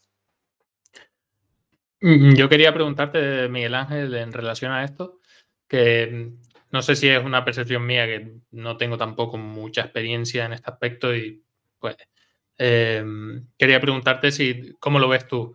Si no hay también, como comentabas, que eh, con los recursos que tienen pues los maestros, las maestras em, y en general en los centros educativos, que mm, ya es difícil eh, manejar las clases que hay, ¿no? los entornos que hay y todos los alumnos y alumnas, em, si no hay una cierta presión eh, del sistema por buscar el diagnóstico y que el diagnóstico facilite dedicar recursos especializados. ¿No? Que, que el hecho de presentar un diagnóstico y unas necesidades educativas especiales eh, faciliten que de repente digan, bueno, pues vamos a, aportar este otro recurso, vamos a poner a una persona de apoyo, lo que sea. ¿Ocurre esto así? ¿Tú crees que puede haber una presión también eh, en este ámbito? Sí, mira, ah, hay muchas cosas que están ocurriendo ahí. Eh, yo, por comentarla, para ubicarnos un poco, cuando se detecta algo así, cuando, cuando se detecta me refiero cuando viene un tutor o un profesor o una profesora eh, diciéndote que es que eh, hay un chaval, una chavala, o bien que está distraído y que no está prestando atención, o bien que está dando mucho por saco en clase. ¿Qué es lo que se suele, qué es lo que mm, dentro de la legislación, porque es que hay, que diferenciar que lo que hay en la legislación no normalmente se corresponde con lo que ocurre en los centros educativos. Entonces, lo normal es que se, eh, existe un periodo de medidas generales, que son unos tres meses, y después de esas medidas generales, pues se tomen ya una evaluación psicopedagógica, que luego después lleven a otras medidas más específicas eh, dentro de dentro del, alumnado que tenga problemas. Mm, sobre las medidas específicas, tenéis que entender que son medidas de vamos a esperar a ver si el problema se soluciona solo. A mí lo que me da la sensación. Porque las medidas, las medidas generales son, mm, vamos a sentarle cerca del profesor, vamos a dejarle el examen, o sea, son medidas generales. Es decir, se toman de forma indiscriminada a todo el alumno y se espera a ver si así mejora la cosa. No mejora. O sea, eh, tenemos que algunas veces pues, son más o son menos, entonces todo dependerá, pero tenemos otros meses que estamos esperando. Luego después se hace la evaluación psicopedagógica y ya se llega a determinar, pues efectivamente, mm, según lo que se ha visto, o sea, tiene TDAH o según se ha visto, pero lo importante aquí es, nosotros no decimos si tiene TDAH o no, nosotros decimos, puede ir por aquí. Ya tiene que ser el centro, eh, la unidad de salud mental infantil juvenil quien determine eso, o el psicólogo clínico, el psiquiatra, o quien sea, pero nosotros en ese sentido, en ese aspecto, pero somos, o sea, somos el origen, o sea, no pinchamos ni cortamos, no determinamos, no sentenciamos, marcamos el camino. Entonces, claro, a la hora de... No sé si me estoy pasando de... No, no, de bueno. tiempo, o me- estoy yendo por la rama a otra cosa. No, no, muy interesante lo que estás contando, Miguel. En ese... Perdón, ¿eh? Es que hay confianza y claro. A ver. Eh, en ese aspecto hay que entender que problema sistémico.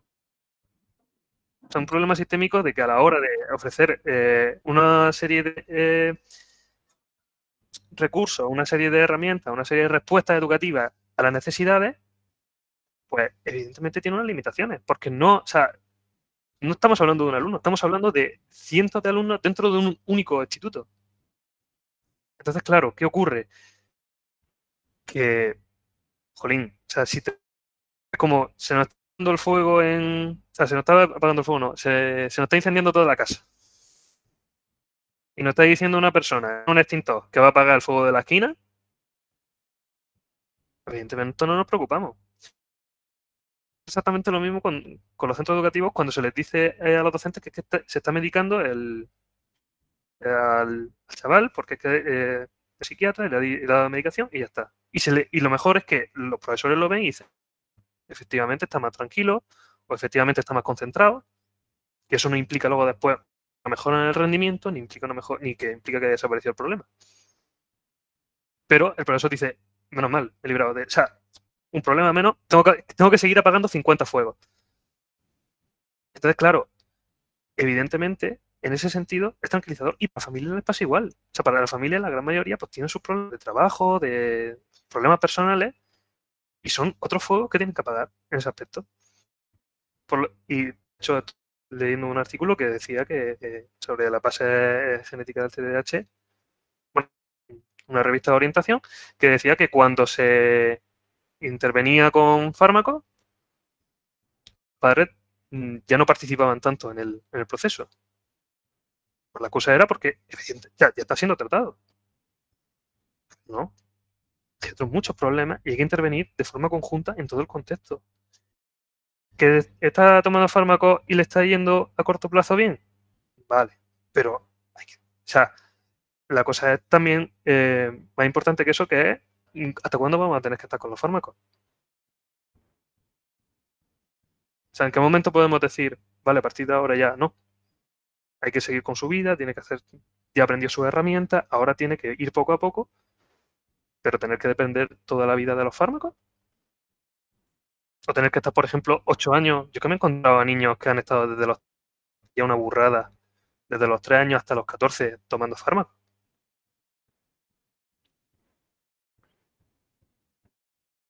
¿Cuándo Cristina- podemos estar así? Bueno, Cristina, claro. Cristina Aragonés. Em, Pues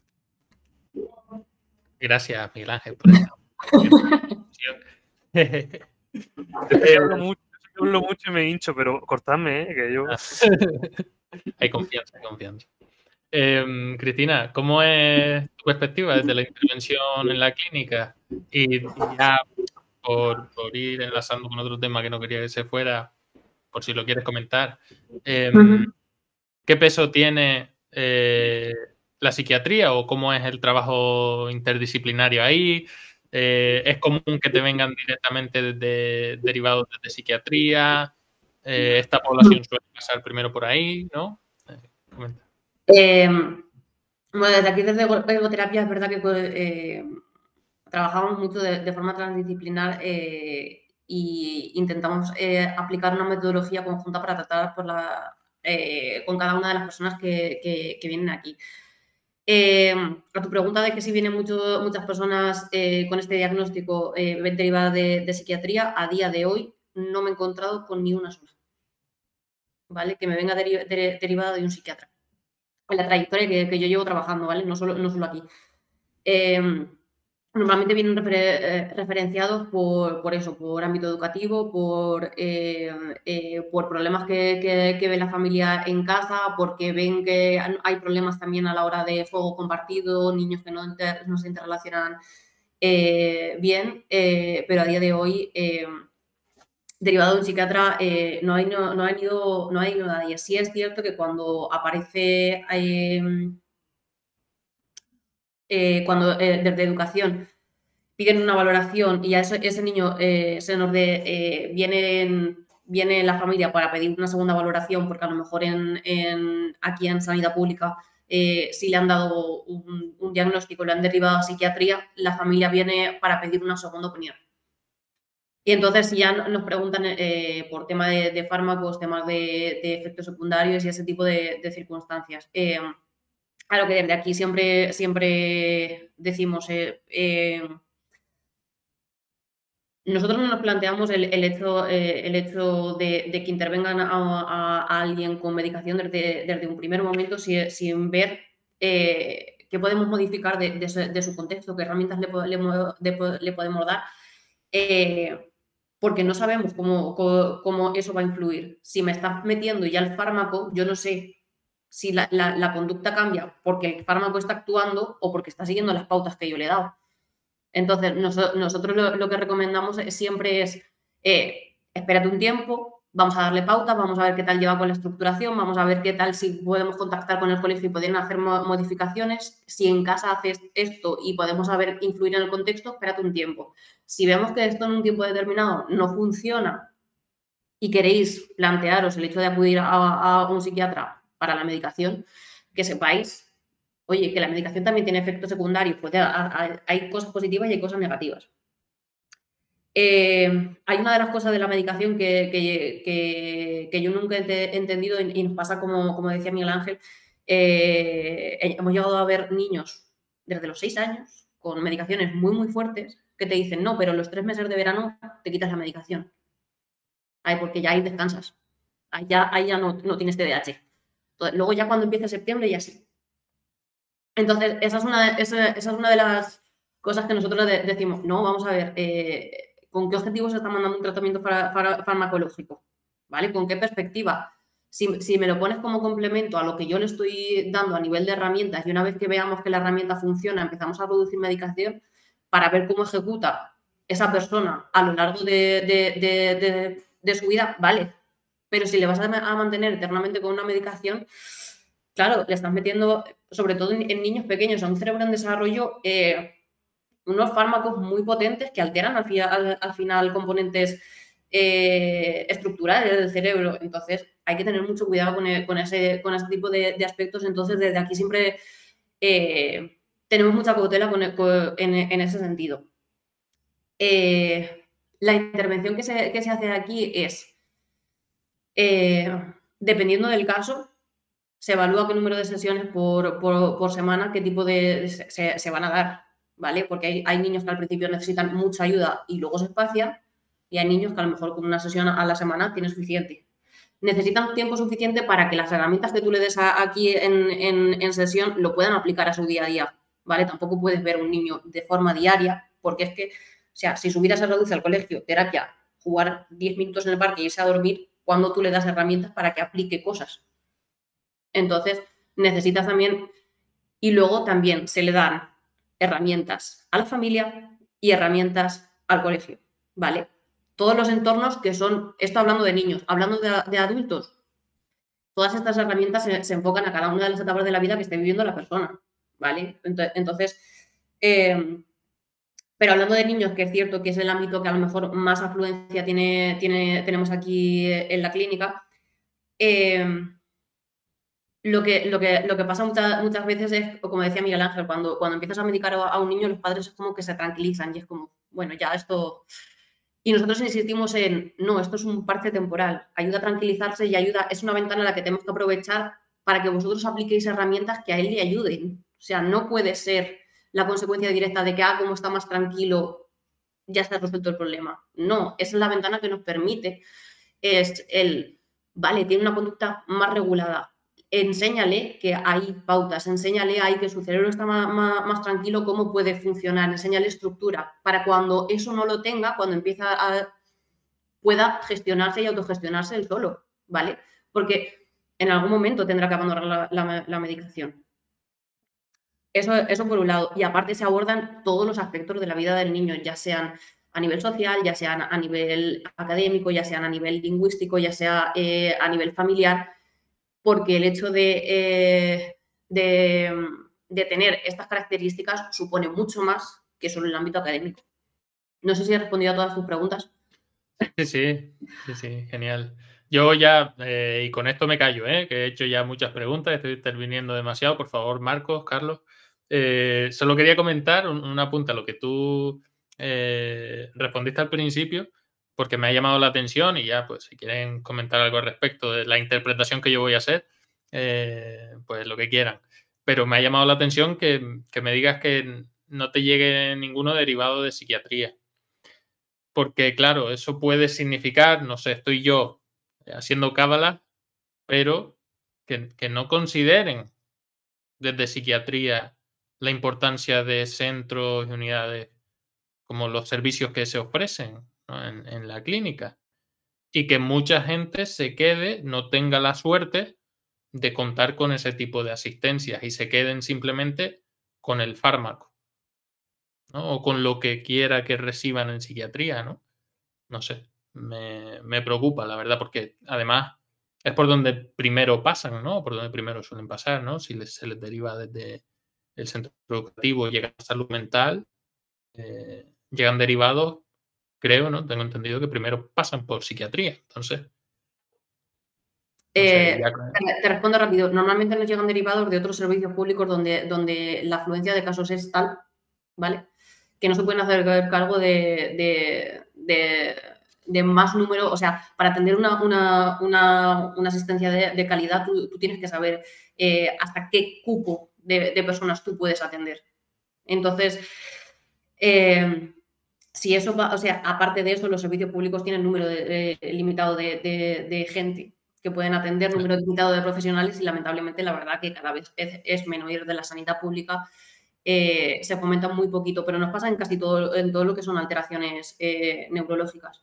O sea, hay muy, muy pocos recursos públicos y la demanda cada vez es mayor y, y lamentablemente la, la, gente busca servicio privado porque por sanidad, por sanidad pública lo que le ofrecen es el parche momentáneo, el, el toma el fármaco, estate tranquilo un tiempo y ya si te pasas de ese tiempo, bueno, pues ya vemos. Ya vale, como dije que me iba a quedar callado, eso. Ah, tranquilo. Yo quería comentar también algo que estáis mencionando, que mencionó antes Miguel Ángel, ahora Cristina, y es el tema de la medicación, o sea, el tema un, con respecto a la medicación. Eh, creo que según las guías clínicas, la edad de diagnóstico del TDAH ha variado. Suena que en su día estaba en 7 años, ahora mismo está en 12 y me parece como, eh, como muy bestia que se esté medicando a niños de 4, 5, 6 años cuando teóricamente no se puede hacer ni un diagnóstico de ello porque a lo mejor, no sé, es un niño, quiere jugar y moverse en vez de estar 6 horas en una aula sentado viendo clase. Entonces, eh, esto también es algo que, bueno, imagino que a lo mejor lo habéis visto ambos, tanto en consulta como en colegios, que se empieza a decir que los niños son problemáticos a edades en las que teóricamente es lo que tienen que hacer porque son niños, ¿no? Entonces, eh, quería un poco que comentarais esto y luego, por sacar dos temas para que podáis de, debatir y demás, en el chat nos han dicho que ya eh, hay tanto en desarrollo como en venta, eh, se están diseñando ciertos ciertas herramientas como podrían ser eh, videojuegos, aplicaciones tecnológicas y demás, y que si sabéis algo al respecto de cómo se puede utilizar todo este tipo de herramientas en la intervención en casos con, con TDAH. Lo dejo para que podáis comentar varias cosas. El que quiera hablar de ello, adelante.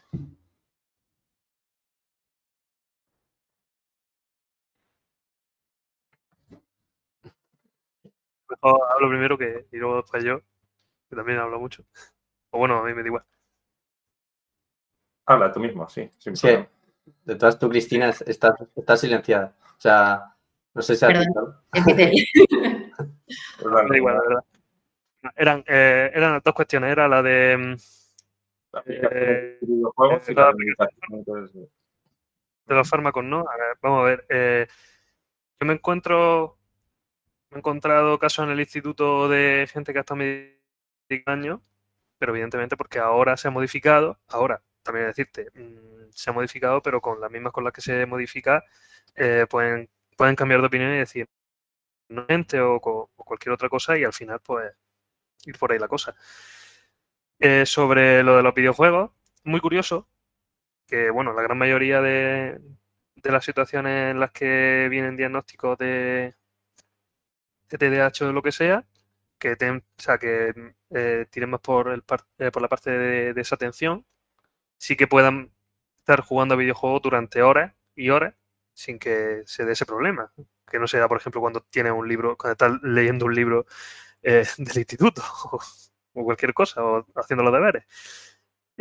la cosa es que en esos casos, por ejemplo, lo que estamos viendo es que hay una exposición constante de una serie de estímulos que son que van muy continuados y que tiene que ir haciendo de forma activa el alumno para ir progresando y ir aprendiendo por una serie de, patrones que normalmente son con un mando o con un teclado.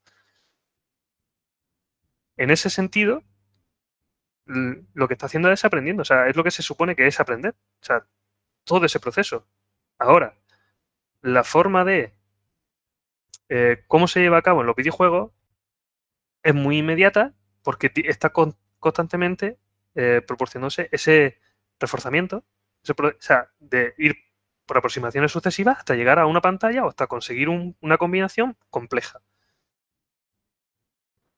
Ahí lo que está haciendo es demorar una serie de, de eventos. O sea, está disponiendo que tiene que hacer toda una serie de pasos el chaval o la chavala para llegar a una cosa que es muy demorada en el tiempo y que tiene que hacer un trabajo y un esfuerzo muy elevado. ¿Cómo entonces se explica que eso trasladado al ámbito académico no se, no se lleva a cabo? Estamos hablando prácticamente de lo mismo. La diferencia es que la exposición, el, estar constantemente actuando, el estar eh, pensando qué es lo próximo que tienes que hacer, eso es lo que se debería hacer en la educación, pero no se hace la cosa. Porque, se porque por un lado, porque por un lado no da tiempo a, eh, yo una, de las frases que a mí me gusta es no hay nada más antipedagógico que intentar enseñar a todo el mundo, a, toda una clase, un conjunto de personas diferentes lo mismo y esperar que todas aprendan de la misma forma.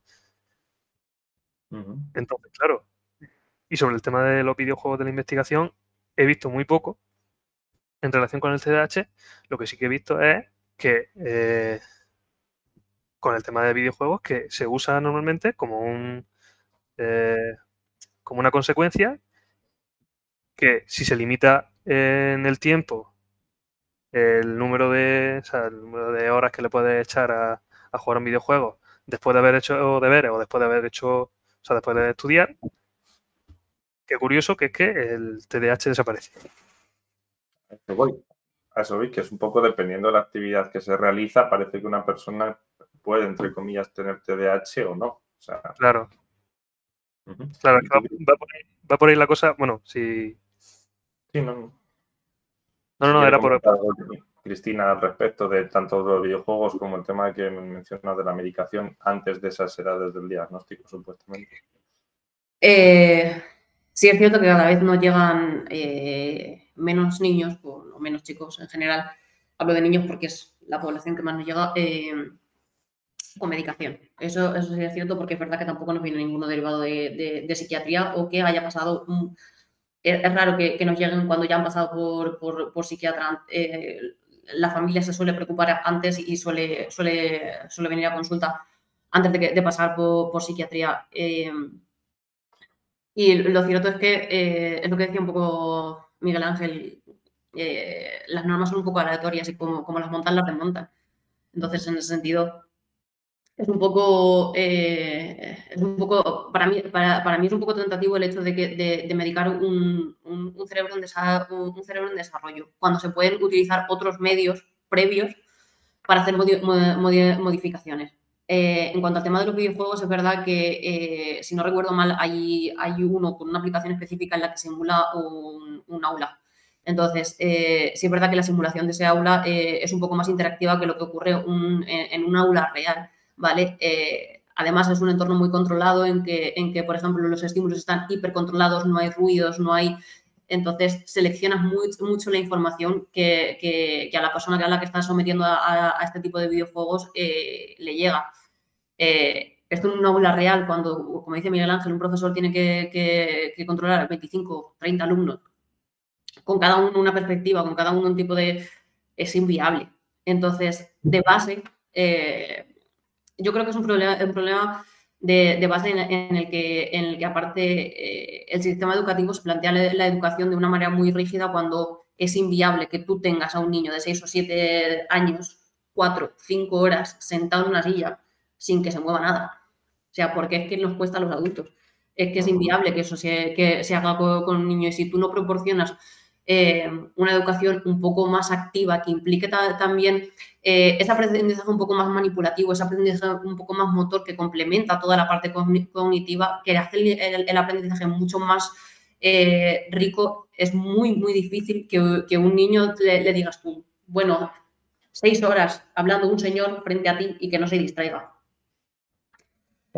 Entonces, en este sentido, eh, al final lo que nos viene a decir eh, este, tipo de, recursos, eh, no es que el TDAH aparezca, una, aparezca solo en ámbito educativo, solo cuando hay una clase, es como, no, es que el tipo de información que le presentas a estas personas condiciona mucho su aprendizaje. Entonces, claro, no puedes decir que, la patología, no, la patología está, o sea, el, el problema sigue, sigue estando ahí. ¿Cuál es la diferencia? Que sabiendo que tú tienes esa característica, yo adopto el, entorno en base a lo que sé que te puede ayudar. Y entonces, problemática real, que, el, sistema no lo contempla así y que hacerlo de una forma globalizada eh, ahora mismo sería prácticamente eh, una ensoñación. ¿Vale? Porque con el nivel de recursos que se aportan en educación, o sea, no se puede. Bueno, pues no sé si Miguel Ángel quiere decir algo más o Cristina quiere decir algo más. Y si no, pues mm, sí, adelante. Em, sobre lo de que aparece o no aparece, eh, sí querría decir que, por mi experiencia personal y por lo que he hablado con, otros adultos que, en principio eh, eh, tienen los mismos patrones que yo, em, eh, para nosotros resulta bastante frustrante el querer hacer algo y no poder empezar, no concentrarte y, puede, y lo contrario, o sea, nos cuesta muchas veces, en general, tanto como llegar a ese punto que una vez que estamos ahí, nos cuesta mucho salir de ello. Eh, entonces, eh, me he visto en situaciones en las que cuando me concentro trabajando, se me olvida comer, se me olvida ir al baño, se me olvida que tengo que respirar y solo estoy ahí y puede ser trabajando, puede ser leyendo, puede ser cualquier otra cosa y lo, contrario, decir, bueno, pues voy a jugar a un videojuego porque me apetece.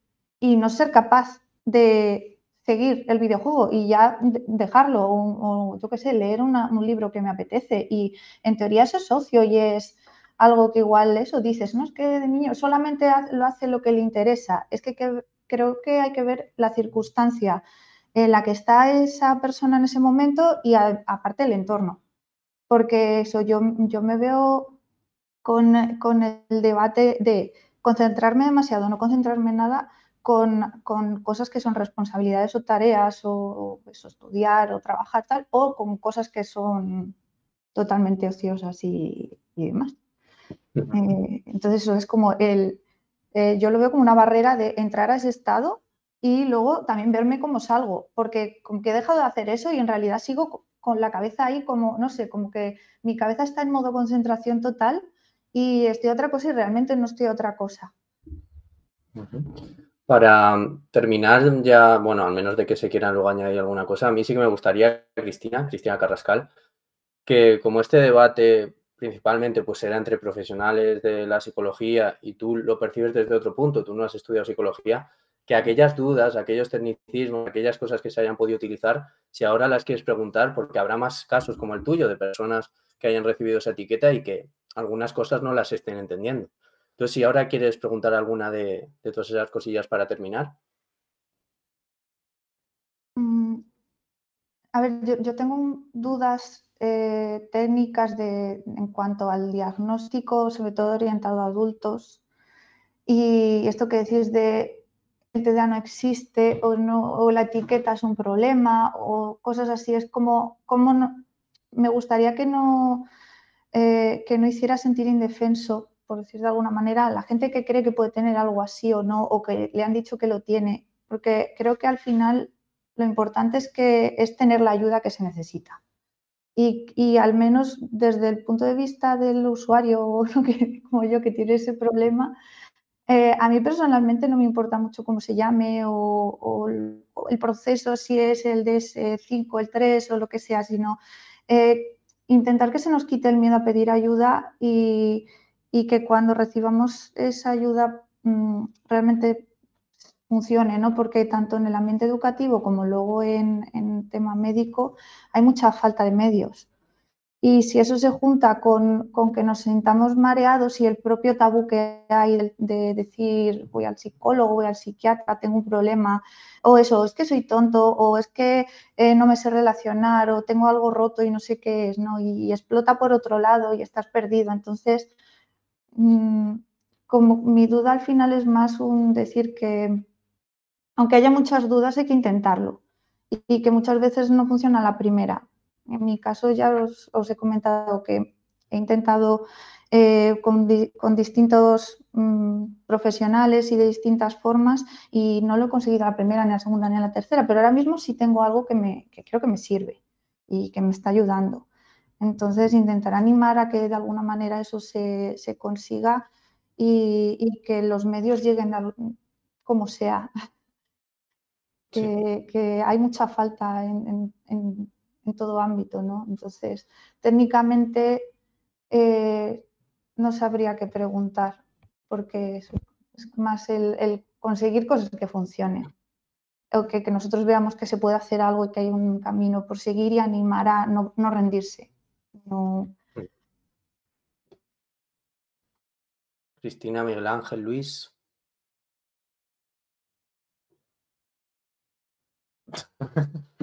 lenguaje de signos todavía no. Claro, no, lenguaje de signos no. A mí me da igual empezar, que, que yo siempre soy el que mete cizaña. Si no, Cristina, a mí me da. el problema. Dale, dale. dale, ¿Empiezo yo? Vale, vale. Eh, bueno, que yo creo que es muy importante lo que ha dicho. O sea, es que eh, yo la verdad es que suscribo cada palabra en el sentido de es más importante al final lo que se hace que se ayude, que se, que se preste a esa necesidad, que realmente estar hablando de si es de si estamos hablando de un diagnóstico, si estamos hablando de una causa biológica lo que sea, porque es que el problema donde, a donde yo voy con, con todo esto de no estamos hablando de un de algo que exista como tal en el sentido de eh, una enfermedad como puede ser o otra cosa, eh, yo me refiero más a que cuando se hace eso, cuando se dice eh, efectivamente un TDAH, el problema es que se abandona ahí y que se deja ahí y que luego después no se hace nada en el ámbito educativo. Y ese yo creo que es el, problema real. Entonces, donde hay que intervenir, donde, donde hay que abordar es en eso, en ofrecer una ayuda, ofrecer una necesidad, en no coger y decir, no es que este niño ya hemos hecho todo lo que teníamos que hacer a la hora del ámbito educativo, tenemos otro problema por aquí. No, no. Hay que, hay que ver ese problema cómo se está desenvolviendo. Y si después de un tiempo se ve que no hay nada, o sea, que no se ha solucionado nada, algo tendrá que hacer. Yo en ese sentido, sobre el tema de, ayudar, eh, de, prestar, porque en, el, en, Saber Educare, eh, yo por ejemplo coordino el servicio de habilidad de estudio. Y también se presentan muchos casos en los que, pues, que no puede, eh, que, dicen justamente eso, que es que no saben lo que les pasa, que temen que sean tontos o que no sepan o que eh, no valgan para, estudiar, cuando en realidad con comprender la situación que tienen, ofrecerle la herramienta, ofrecerle apoyo, ofrecerle comprensión, todo eso, o sea, un, apoyo y una comprensión individualizado, todo eso, a fin de cuentas, esas dudas, esos, miedos que, se tenían al principio desaparecen. Pero es que hay que ofrecerlo. Es que ese es el problema. No tanto preocuparnos, estamos hablando de TDAH o no, estamos hablando de qué necesidad tiene o no, eh, estamos hablando de vamos a ofrecer esa respuesta. Si nos quedamos a mitad de camino, ¿de qué nos sirve tanto? Yo creo que ahí, eh, yo creo que ese sería el grueso de, todo lo que hemos estado hablando. Hmm. Eso, he sospechado, Miguel Ángel, que, te patrocinas a Pereducare. Y bueno. que lo que se me ha olvidado mencionarlo al principio, o sea. con el tema este del internet. Cristina, ¿quieres añadir? Nada más, totalmente de acuerdo con Miguel Ángel. Es cierto que, que las categorías diagnósticas eh, pueden dar un punto de tranquilidad a, a, la gente, eh, pero sí es cierto que es muy importante no quedarnos en, en, en ellas solas, eh, en andar un poco y eh, ajustar, que se me entienda esto, ajustar esa categoría diagnóstica a las características individuales de cada una de las personas con las circunstancias en las que vive y no quedarnos en el, en el hueso general de que no todo el mundo cabe aquí, no. O sea, tú tienes unas características específicas que se desarrollan en un entorno particular, ¿vale? Que si el entorno cambia, esas características pueden modificarse. Entonces, hay que, tener eh, y, dejar muy claro en, este sentido que una, etiqueta no te condiciona nada, ¿vale? Una etiqueta te da información y punto. Y esa información muchas veces está sesgada y hay que eh, ajustarla a cada una de las personas de forma individual. Y ya está. Bueno, pues Nada más que añadir entonces, os damos las gracias por haberos quedado este ratito extra de, episodio. Para nosotros ha sido súper enriquecedor. Eh, también gracias a toda la gente que se ha quedado en el chat ahí por Twitch. Y bueno, por la plataforma morada, esto recuérdalo para que no nos censuren.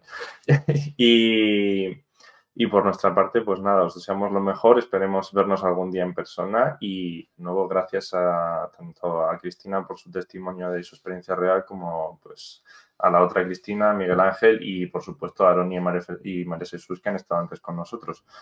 Así que nada, os mandamos un abrazo muy fuerte, cuidaos mucho y, de verdad que un verdadero placer. Un abrazo para vosotros. Igualmente un placer. Gracias. Chao. Chao.